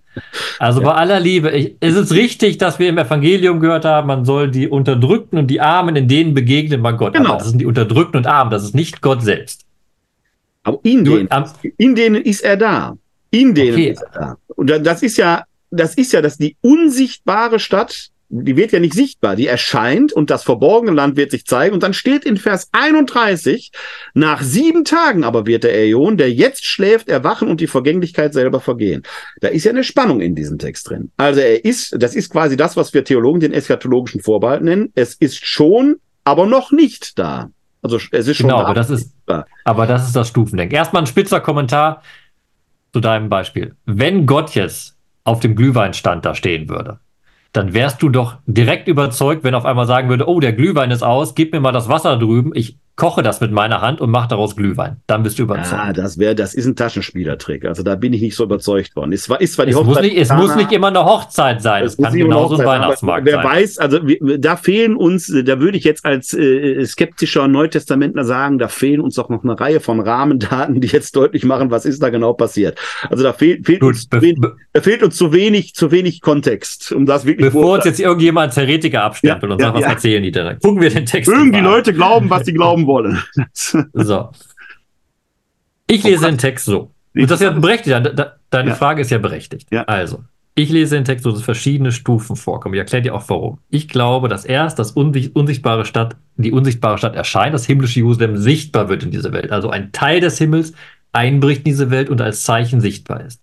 Dann die nächste Stufe, dass der Sohn der Christus sich offenbart. Da kann man jetzt sagen, dieses denn welche Relation steht da zusammen. Aber das Interessante für meine Argumentation der Schrift ist eben, das Wichtige ist, bevor der neue Äon wirklich anfängt, muss dieser Messias sterben. Das ist ein klarer Cut gesetzt. Mhm. Erst mit dem Tod von dem Messias, mit seinem Ende in dieser weltlichen Zeit, kann das Neue wirklich anfangen. Dieser Neuanfang, der gesetzt wird, wird auch im Text erst nach dem Tod des Messias gesetzt. Erst nach dem Erscheinen des himmlischen Jerusalems und nach dem Messias. Und das lässt natürlich dem Text die offene Frage jetzt zu. Heißt das, dass vom, im neuen Äon das himmlische Jerusalem und der Messias kein Bestandteil mehr sind? Haben die nur eine Relevanz für die Zeit davor? Das könnte man fragen. Die Frage könnte man stellen. Also mir ging es jetzt im Prinzip nur darum, äh, die Spannung, die in diesem Text ja unzweifelhaft da ist, äh, und der löst das nicht einfach auf, äh, die einfach nochmal hervorzuheben. Ne? Also das, man, man könnte ja sonst eben genau das sagen, was wir in der Kirche auch gerne machen, dass wir sagen, irgendwie ist in der Messe ja der Himmel schon offen und alles ist da und man kann das dann sehen und so weiter und da mitfeiern. In diesem Text ist das ein bisschen anders, ne? sondern das, da wird, bei Paulus finde ich einen ähnlichen Gedanken, der dann sagt, dass äh, äh, irdische wird vergehen, das Ewige wird nicht vergehen. Also da, da habe ich diese Spannung letzten Endes auch, die ich nicht einfach so aufgelöst bekomme. Ne? So, bevor wir jetzt gleich zum nächsten Text noch gehen, ich habe eine Frage an dich als Neutestamentler. Bist du gespannt? Noch ja. Noch ja, pass auf. Es gibt hier nämlich den Vers 28, wo ich. Ich habe eine Parallele im Neuen Testament, aber ich kann es mir immer noch nicht beantworten. Da in Vers 28 steht, denn mein Sohn, der Christus, wird sich offenbaren samt allen bei ihm. So, das haben wir auch in 1 Thessaloniker, ich habe aufgeschrieben, 1 Thessaloniker 3, 13. Da mhm. kommt der Christus mit samt allen Heiligen bei ihm. Mhm. So, was heißt das denn? Wer kommt denn da mit dem Christus? Die Frage ist wirklich gut. Weil Danke. gerade der erste Thessalonicher Brief äh, aus meiner Sicht äh, des Paulus so eine seiner ersten Fingerübungen ist, mit der er mehr Fragen aufwirft, als er beantwortet. Man schaue nur äh, in das Kapitel, wo es um die Auferstehung der Toten geht, wo er sich selber einige, äh, sagen wir mal, offene Fragen baut, die er dann in späteren Briefen dann etwas eindeutiger be beantwortet. Äh, ist bei Paulus ohnehin äh, eine interessante Fragestellung. Wer ist denn jetzt, sind jetzt die Heiligen bei ihm? Die Frage wird in Thessaloniki dann zum Schluss laut, weil da genau die Frage steht, was ist denn mit denen, die an Christus geglaubt haben und schon gestorben sind? Sind die jetzt verloren? Und dann beantwortet er im ersten Thessalonicher Brief die Frage, nein, wenn der, wenn der Tag des Herrn kommt und äh, der Posaunenschall oder der Schofar äh, ertönt, dann werden sich zuerst die Gräbern öffnen und die Verstorbenen äh, werden quasi mit ihm auf den Wolken entrückt und dann kommen die Lebenden in Anführungszeichen hinterher. Ist jetzt ein bisschen äh, sehr vereinfacht ausgerückt. Das heißt, wenn man dieses Kapitel um die Auferstehung sieht, ist die Fra wäre die Frage tatsächlich berechtigt, wer sind denn, wer ist denn jetzt bei Christus? Wer ist jetzt bei Christus? Sind es die himmlischen Herrscher? Die Lebenden, die irdischen können es nicht sein, nach 1 Thessalonicher. In späteren Briefen wird der Paulus da etwas äh, eindeutiger, weil er diesen leiblosen Zustand der Seele, der in 1 Thessalonicher vorausgesetzt wird, nicht aufrechterhalten kann. Ähm, ich habe eine, eher eine andere Parallele gedacht, als ich das vorhin gelesen habe. Äh, wenn ich in die mhm. Offenbarung des Johannes schaue, dann habe ich die 144.000, mit denen Christus, mit denen der, der Menschensohn äh, halt in den äh, ultimativen Kampf gegen das Böse äh, zieht. Das war eher meine Assoziation, die ich da hatte. Ja, aber wer ist das denn? Du hast eine Zahl genannt, aber du hast nicht gesagt, wer da in den Kampf zieht. Es sind die, die sich zu ihm bekennen. Die, tragen, ja, das, die, das, tragen ja, die, tragen ja, weiße Gewänder. Das weiße Gewand mhm. ist im Neuen Testament auch paulinisch das Zeichen für die, die sich auf den Namen Christi haben taufen lassen. Also die, äh, die Gemeinden, die Glaubenden. Das ist meine Frage. Vielleicht denke ich da auch ein bisschen zu abstrakt. Das klappt schön bei, äh, bei der Offenbarung, was du gerade gesagt nee, das hast. Klappt, das klappt nicht in ein Thessalonicher. Das klappt nicht in ein Thessalonicher. Nein, das, ich habe ja gesagt, bei der Offenbarung. Genau. Bei 4 Esra haben wir jetzt aber das, die erscheinen mit dem Christus, aber die Auferstehung ist ja erst im nächsten Äon. Die 400 Jahre gelten nur für die, die leben in dem Moment. Ja, ja. Also können es ja können es nicht irgendwelche ehemaligen Gläubigen sein, die jetzt mit Jesus kommen, sondern es müssen wir, äh, mit Jesus, mit dem Christus.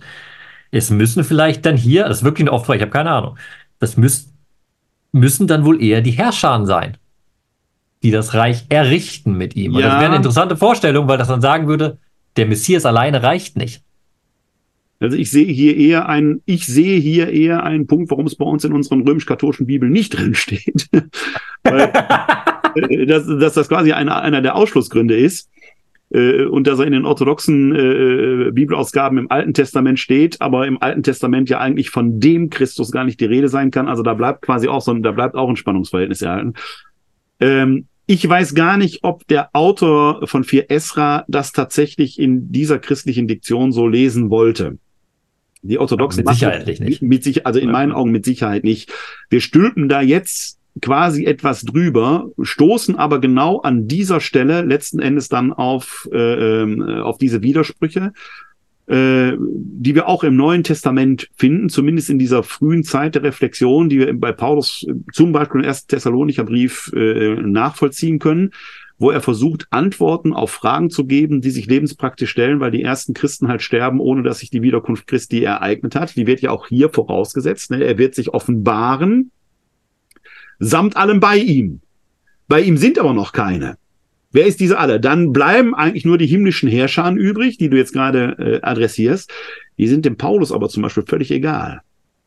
Und der Paulus, der Paulus selber baut sich, wie gesagt, im ersten Thessalonicher Brief, der, der, der baut sich keine Falle im vollsten Bewusstsein, sondern er gibt, sagen wir mal, vorreflektiv, vielleicht eher spontan tröstende Antworten, die neue Fragen aufwerfen und die bei ihm einen Prozess der Reflexion in Gang setzen, der dann in 1 Korinther, in 2 Korinther und an anderen Stellen viel ausgefeilter daherkommt. Ne, ähm, der erste Thessalonicher Brief ist, äh, sagen wir mal, äh, eine Fingerübung in Theologie, die in späteren Briefen etwas ausgefeilter ist.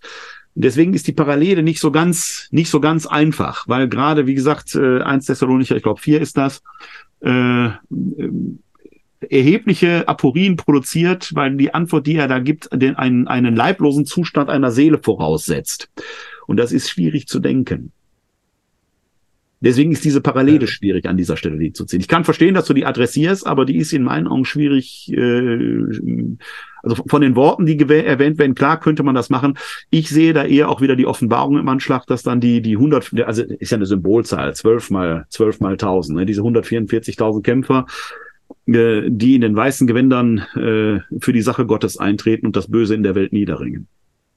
Guck mal, aber erstens, was ich spannend finde jetzt, bevor wir zum nächsten Text gehen, erstens haben wir schön dargelegt, es gibt auch so den Apokryphen, aber auch in den Bibeltext einfach so Stellen, da kommst du nicht ran. Da kannst du nicht fassen, was der Autor dir wirklich sagen will. Das, das ist wirklich diese, ja, zu mir, da also, kannst du nicht überbrücken. Nein, die kannst du nicht, man muss den Widerspruch oder, oder, oder, oder das, das, das Unlogische oder wie immer man das sagen will, dann aushalten weil der Paulus sich eben nicht bewusst war, ich schreibe gerade einen wichtigen Brief, der das Wort Gottes sein wird. Sondern es Und das ist der nächste Punkt, den ich sagen wollte, was schön ist, was du mit dem ja. Thessalonicher gesagt hast. Wir sind immer damit beschäftigt, so das Endgültige zu sagen. Ja. Das wollte Paulus nicht mit seinen Briefen. Nein. Wir haben ihn kanonisiert. Ja. Aber man sieht wunderbar, Theologie ist auch ein Prozess und das vergessen wir sehr, sehr oft. Und das Absolut. können wir auch an so einem Abend wie hier lernen, wenn man ja. die Texte sieht. Da entwickelt sich was, da ändern sich ja. Positionen. Und das hat man bei Paulus in seinem eigenen Werk schon drin. Da braucht man nicht verschiedene Bücher. Das ist eine wunderbare, die kann man, habe ich auch schon öfter in den Glaubensinformationen erörtert, eine wunderbare Entwicklung der paulinischen Eschatologie, wie er selber durch Antworten, die er gibt, zu neuen Fragen stößt, die auf neue Antworten harren und wo er selber sein eigenes Denken immer tiefer reflektiert und auch keine abschließende Antwort findet, aber doch letztendlich zur Schlussfolgerung kommt, die mit dem Ursprung dann im ersten Thessalonicher Brief dann eigentlich nur noch schwer kompatibel sind. Aber wir Gott sei Dank sagen können, haben wir diesen ersten Thessalonicher Brief, wo er in einer wie soll ich das sagen, als Seelsorger würde ich sagen, geistliche Notlage der Gemeinde erstmal ein tröstendes Wort zuspricht. Und dieses tröstende Wort wird wahrscheinlich dankend aufgenommen, produziert aber neue Fragen. Und dann muss er weiterdenken. Und das ist das, was Theologie ausmacht. Da, wo wir eine Frage beantwortet haben und haben nicht gleichzeitig zwei neue Fragen, haben wir, Läuft das schief. gemacht. Läuft das schief, ne?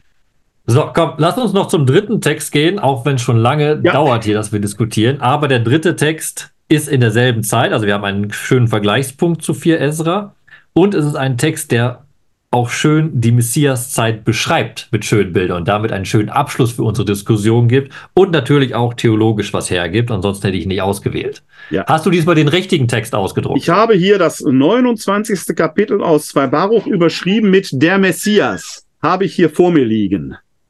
Habe ich hier. Okay, hast du keinen Psalmbaruch oder sowas ausgedruckt? Nein, ich habe mir gefunden? extra drüber Nein. geschrieben, weil, wie gesagt, ich habe ein bisschen einen Matschkopf. Ich habe es mir extra drüber geschrieben, zwei Baruch, damit ich das nicht weiß. Wir hören aber zuvor noch einmal André Enthöfer.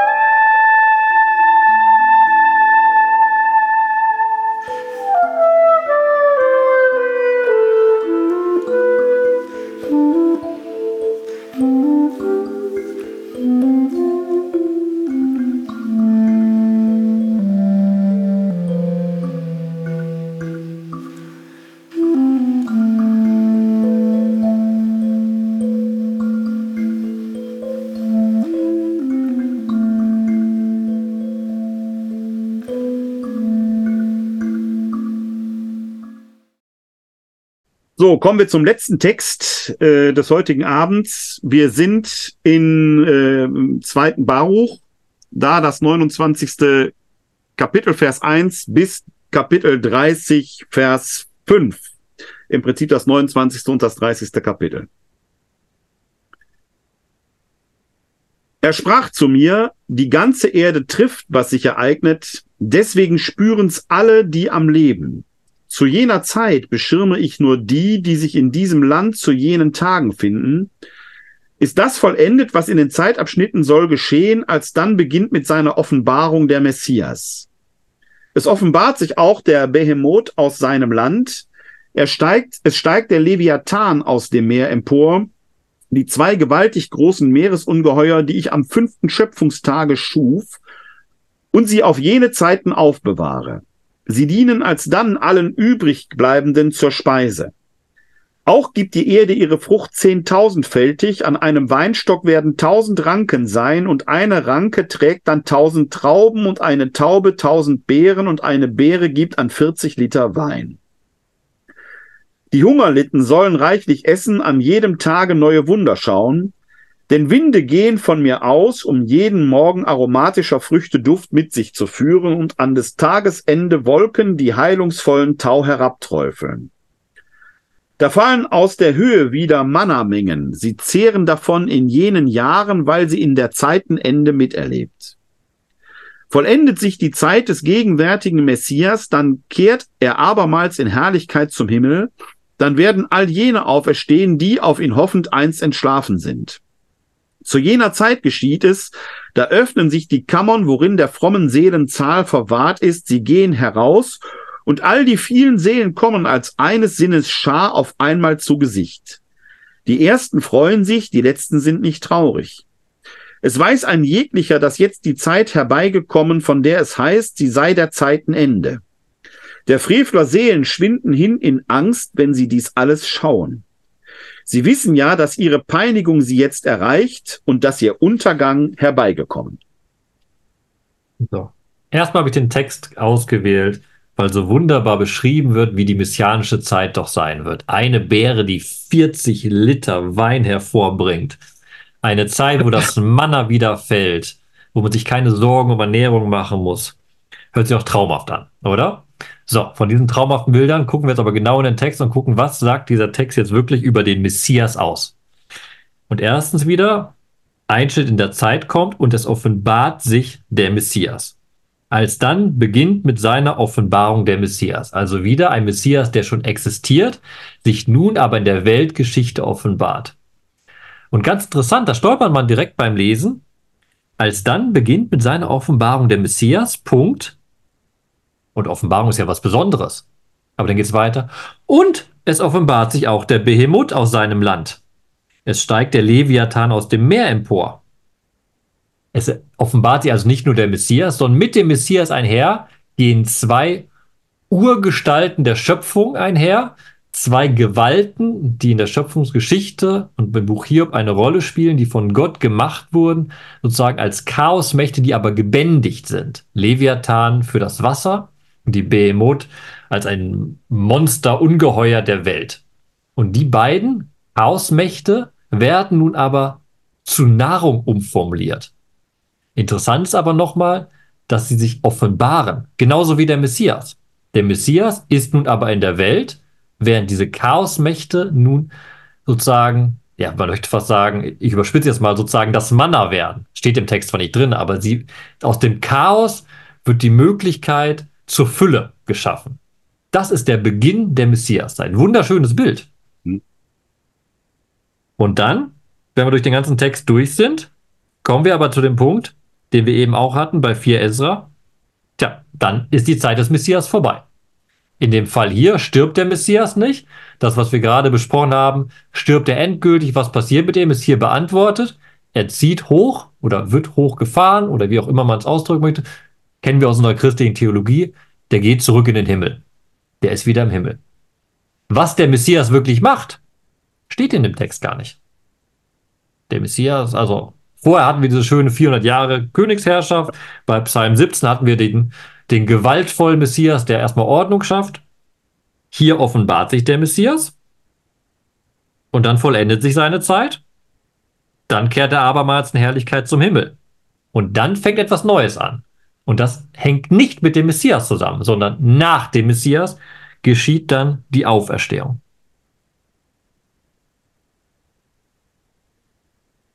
Was machst du daraus, Werner? Das ist ein Messias, der so gar nichts macht. Ja, ich, ich komme noch mal, weil wir über 40 Liter Wein reden, noch mal auf meine Glühweintheorie zu sprechen. die ist ja nicht so ganz abwegig, ne? weil der mitten unter euch lebt der, den ihr nicht kennt, ist auch ein Satz aus dem Neuen Testament. Ne? Also das, äh, ähm, dieses Unvorhersehbare, äh, was wir eben auch in der christlichen Tradition drin haben, dass das nicht alles mit Pomp und Gloria am Ende der Zeiten steht, sondern er könnte schon längst da sein, aber wir erkennen ihn vielleicht in dem Sinne gar nicht. Und aber trotzdem wäre er erkennbar. Also er macht ja, hast du heute schon ein Stück aus dem Leviathan gegessen?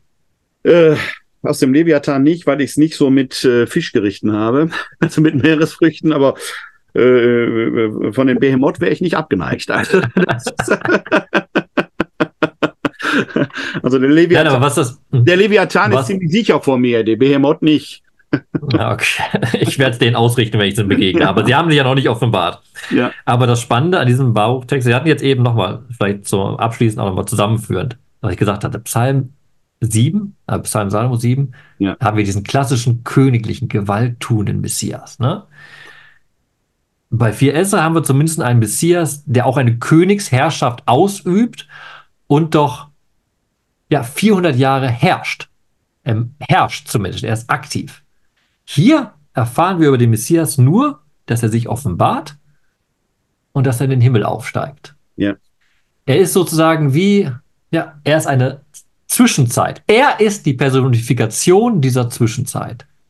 Und danach fängt wieder das an, was wir auch bei 4S raten. Auferstehung und im Endeffekt damit auch das Gericht. Ja. Interessant ist ja, dass, äh, ich weiß nicht, ob ich das jetzt richtig sehe. Äh, Versuch's. Also die äh, in Vers 3 ist ja, ist das vollendet, was in den Zeitabschnitten soll geschehen. Als dann beginnt mit seiner Offenbarung der Messias. Ähm, heißt das, dass er jetzt quasi schon, also der ist ja im Prinzip das, was du gesagt hast. Äh, die Offenbarung des Messias wird also erst am Ende der Zeiten überhaupt als solche ersichtbar. Die Offenbarung des Messias geschieht am Ende der Zeit. Das ist typisch apokalyptisches Denken. Die Idee, in dem, Das ja. das, fängt ja ab dem, äh, das fängt ja ab dem zweiten Jahrhundert vor Christi an, dass man glaubt, es muss einen klaren Cut geben, damit äh, Heil geschaffen werden kann. Und dieses Heil, dieser Cut beginnt durch die Offenbarung des Messias. Die Frage Ob der vorher schon anwesend ist und wirkt, das sagt der Text gar nicht. Offenbaren heißt ja, er ist da, aber er ist noch nicht ersichtlich. Genau, Darauf reitest genau. du ja die ganze Zeit drumherum. Genau, weil in Vers 1 des 30. Kapitels ja drin steht, vollendet sich die Zeit des gegenwärtigen Messias, dann kehrt er abermals in die Herrlichkeit zum Himmel. Gibt es da Mhm. zwei Zeiten? Also es gibt eine vormessianische Zeit, es gibt eine messianische Zeit und dann gibt es quasi die, die, äh, die Herrlichkeit des Himmels. Also drei. Es gibt drei, drei Zeiten, natürlich. Drei Zeiten. Und, das, und dann aus Vers 1 aus dem 13. Kapitel verstehst du auch, dass er eben nicht dieser Messias ist, der schon mitten unter den Menschen gehandelt hat, sondern er war im Himmel, Ja. hat sich hinuntergegeben. Offenbarung heißt hier, ist in die Welt gekommen und zieht Ja. ihn aus der Welt wieder zurück. Ja. Ein Topos, den man ja so durchaus auch in einer gewissen Weise, wenn ich an den Philipper-Hymnus denke, so denken könnte. Wobei da die Offenbarung des Messias dann natürlich am Kreuz äh, letzten Endes geschieht. Das ist sicherlich nicht das, was hier gedacht ist, aber da hat man ja auch eigentlich diese drei Sphären, die Zeit vor Jesus, die Zeit des Messias und dann eigentlich die, die, ja, äh, Zeit der himmlischen Herrlichkeit, ja. Genau, das Spannende beim Philippa zum Beispiel ist, da wird theologisch durchdacht, was da passiert, aber es hat im Endeffekt auf die Lebenswirklichkeit der Menschen in diesem Sinne keine Bedeutung. Es gibt ja im Talmud dieses typische Beispiel, da läuft ein Schüler zu seinem Rabbiner und sagt, der Messias ist da, der Messias ist da, der Messias ist da. Ja. Da geht der Rabbiner zum Fenster, macht das Fenster auf, guckt raus, alles ist so wie immer und sagt, Messias ist nicht da, Ja. Fenster zu, fertig ist die Sache. Man kann im Christentum genau diesen Vorwurf machen. Es ist ja nichts passiert. Also die Welt geht weiter. Wir haben unsere Kriege, wir haben unsere Hungersnöte, wir haben die Ungerechtigkeit zwischen den Menschen. Alles nicht so top. Sag nur Glühweinstand. Ich bleibe Ja, dabei. der Glühwein. Sag nur Glühweinstand. Hier aber bei zwei Baruch, generell wie es bei der Apokalyptik geht, wenn der Messias da ist, und das haben wir bei allen drei Texten, die wir gelesen haben, ist es ersichtlich. Die Welt verändert sich. Jerusalem wird gereinigt. Beziehungsweise hier diese wunderbaren Bilder, die ausgesprochen werden. Es herrscht absolute Fülle. Auch gibt die Erde ihre Frucht 10.000-fältig. Manna taucht wieder auf. Also es ist sichtlich, es ist spürbar in der, wichtig, in der Lebensqualität der Menschen. Und man muss vielleicht das auch noch sagen, zum Glück leiden wir in unseren Gesellschaften kaum Hunger. Beziehungsweise irgendwie muss man sich vielleicht, viele Leute müssen sich auch einen Gürtel enger schnallen, keine Frage, aber richtig radikalen Hunger, dass man Sorgen hat, dass man den Winter nicht überlebt, gibt es in den seltensten. Fällen zum Glück in der Gesellschaft. Aber in der damaligen Zeit ist Hunger immer noch unglaublich bedeutend, beängstigend. Und hier ist ganz klar gesagt, wenn der Messias kommt, ihr merkt das in eurem Leben, euer Leben wird sich verbessern, ihr habt keine Sorgen mehr, ihr habt Fülle. Die Welt verändert sich. Und dann können wir als Christen immer noch sagen, ja, in unserer Theologie hat sich das Denken verändert. Wir leben anders, wir leben hin. Und wir glauben, dass wir auch auferstehen, dass wir mit der Taufe gestorben sind. Alles wunderbare theologische Aussagen, die wir in unserer Binnenperspektive wunderbar ausdrücken können. Dabei glauben wir beide dran, Werner. Aber wenn, angesichts solcher Texte müssen wir immer sagen, das, was wir glauben, hat die Welt zwar in ihrem Lauf, in der Geschichte verändert, aber wir leben nicht in einer Messiaszeit. Ja, sagen wir mal so, zumindest nicht, wenn man diesen Text nimmt. Äh, die Idee des Christentums ist ja schon, dass wir jetzt in dieser messianischen Zeit leben. Die Frage ist, haben wir das Bewusstsein in dieser messianischen Zeit zu leben? Ich glaube, dass die frühen Christen das hatten, dass wir es, weil die ersehnte Wiederkunft Christi ausgeblieben ist, das verlernt haben. Dass wir eigentlich als Menschen, die in diesem messianischen Bewusstsein unterwegs sind, äh, tatsächlich leben. Und dann ist, betritt genau das an, was du gerade sagst. Und das ist ja der Punkt. Dann haben wir einen schönen Rahmen über das, was wir gesagt hatten. Wir hatten am Anfang geredet über Psalm 17, dass da jemand etwas schreibt. Und ich hatte gesagt, auch um seine Gemeinde zusammenzuhalten, im Glauben daran, dass etwas Besseres kommt, selbst in der Unterdrückung. Und das ist genau der Punkt, was wir auch bedenken sollten, wenn wir jetzt Weihnachten feiern. Wir feiern etwas, das unsere Perspektive auf diese Welt verändert und uns eigentlich ein komplett anderes Leben ermöglicht.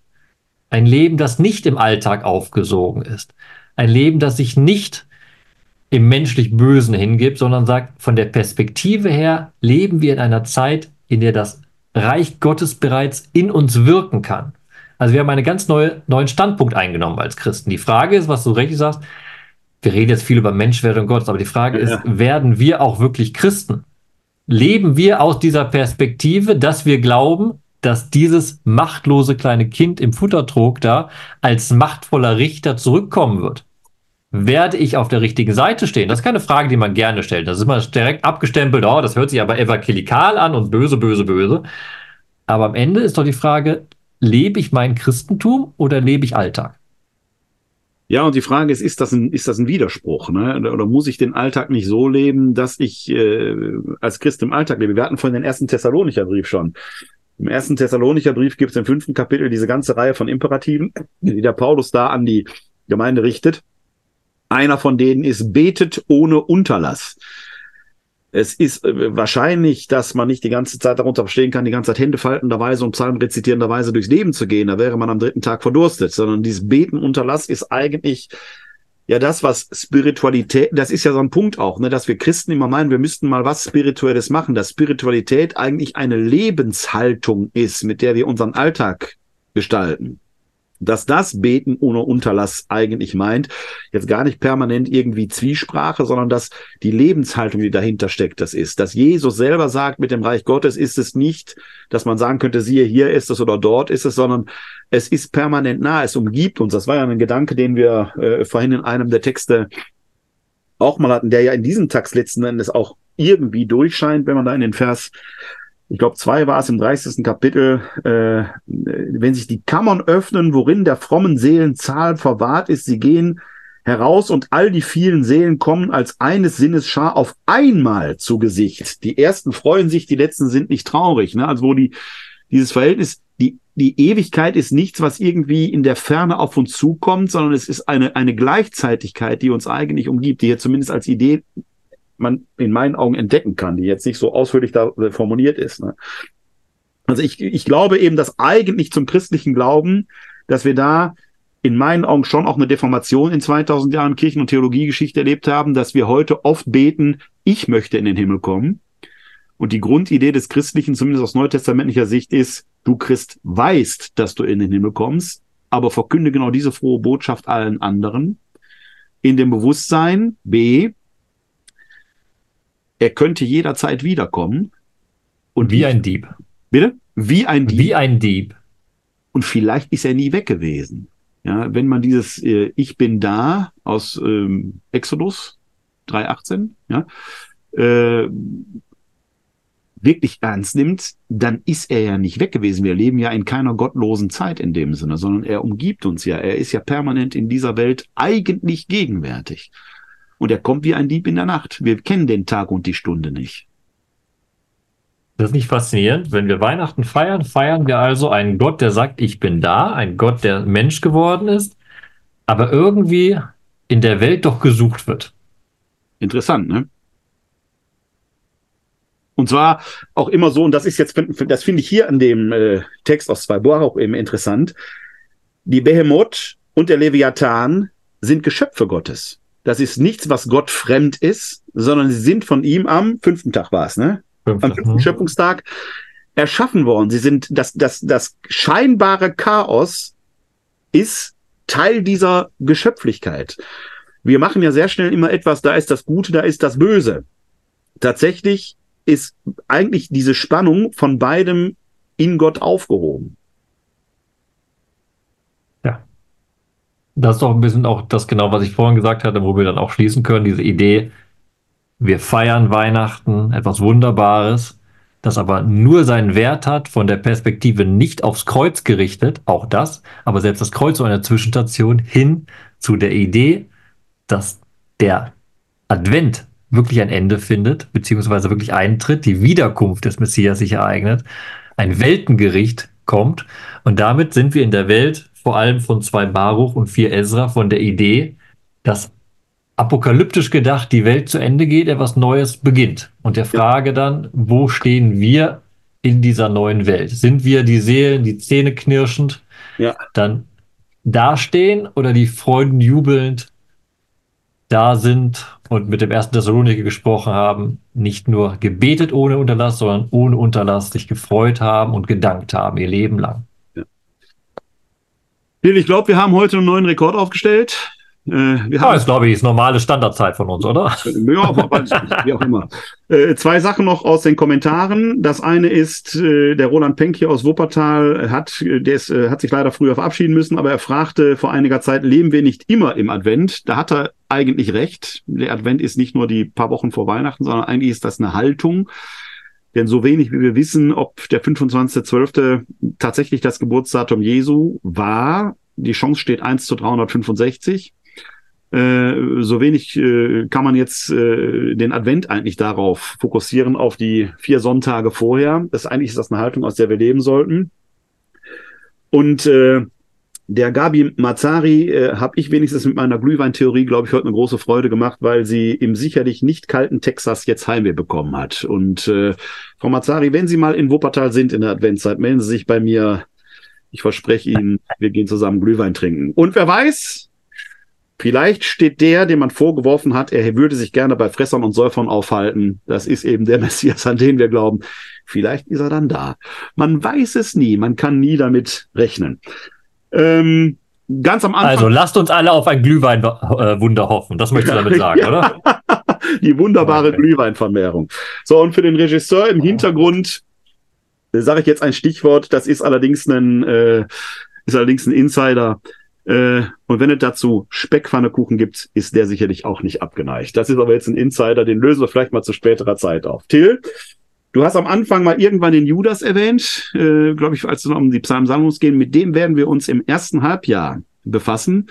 Da wird es natürlich mit DE Verbum direkt weitergehen. Ich gucke mal, ob ich ganz schnell aus der Hand den nächsten Termin finde. Hier in meiner Auflistung. Kleinen Moment.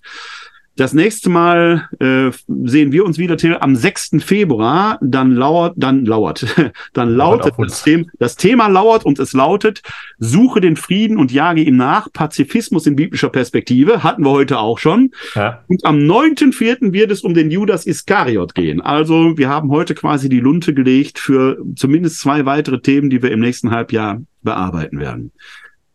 Till, ich danke dir. Und wem, und wem es noch nicht genug weihnachtlich geworden ist in unserer Folge, wir haben natürlich auch die alten Folgen, die wir vielleicht auch verlinken können. Auch, zum Beispiel auf die auch, Weihnachtsgeschichte, ja. auf die Messias-Erwartungen. Ja. Und wer, Man wer, kann wer, stundenweise Werner Klein und mich anhören über Weihnachten. Absolut. Bis Weihnachten. Man kann auch äh, Till äh, zusammen mit zum Beispiel Christel Köhler hören, in dem äh, Hören mittlerweile auch manche Folgen vielleicht noch sehen von In Principio. Mich kann man morgen schon wieder erleben, dann nehme ich ein bisschen die neutestamentliche Weihnachtstradition auseinander, was kann man wissen, was will Machst man. du nicht kaputt. Doch immer. Nee, nee, nee, nee, nee, nee. Also es wird schon, äh, ich persönlich bin der Meinung, dass natürlich manches, manches legendarisch ist, aber manches an der weihnachtlichen Erzählung ist äh, nicht so historisch, wie es auf den ersten Blick scheinen mag. Aber äh, ich habe da morgen werde ich in der Glaubensinformation gegen 19 Uhr äh, dazu etwas sagen. Wer zuschauen will, kann das tun unter www.kck42.de slash Webinar. Wir hören jetzt zum Schluss noch einmal äh, den André Endhöfer als krönenden Abschluss. Ich danke Ihnen, dass Sie zugeschaut haben. Ich danke dir, Till, in Jerusalem. Ich hoffe, es möge friedlich bleiben und bald wieder Friede werden. In diesen Zeiten schließe ich meine Vorträge nicht nur mit dem Glück auf, dass ich gleich sprechen werde, sondern auch mit dem Shalom al Yisrael, Friede über Israel. In diesem Sinne, Shalom al Israel und Glück auf.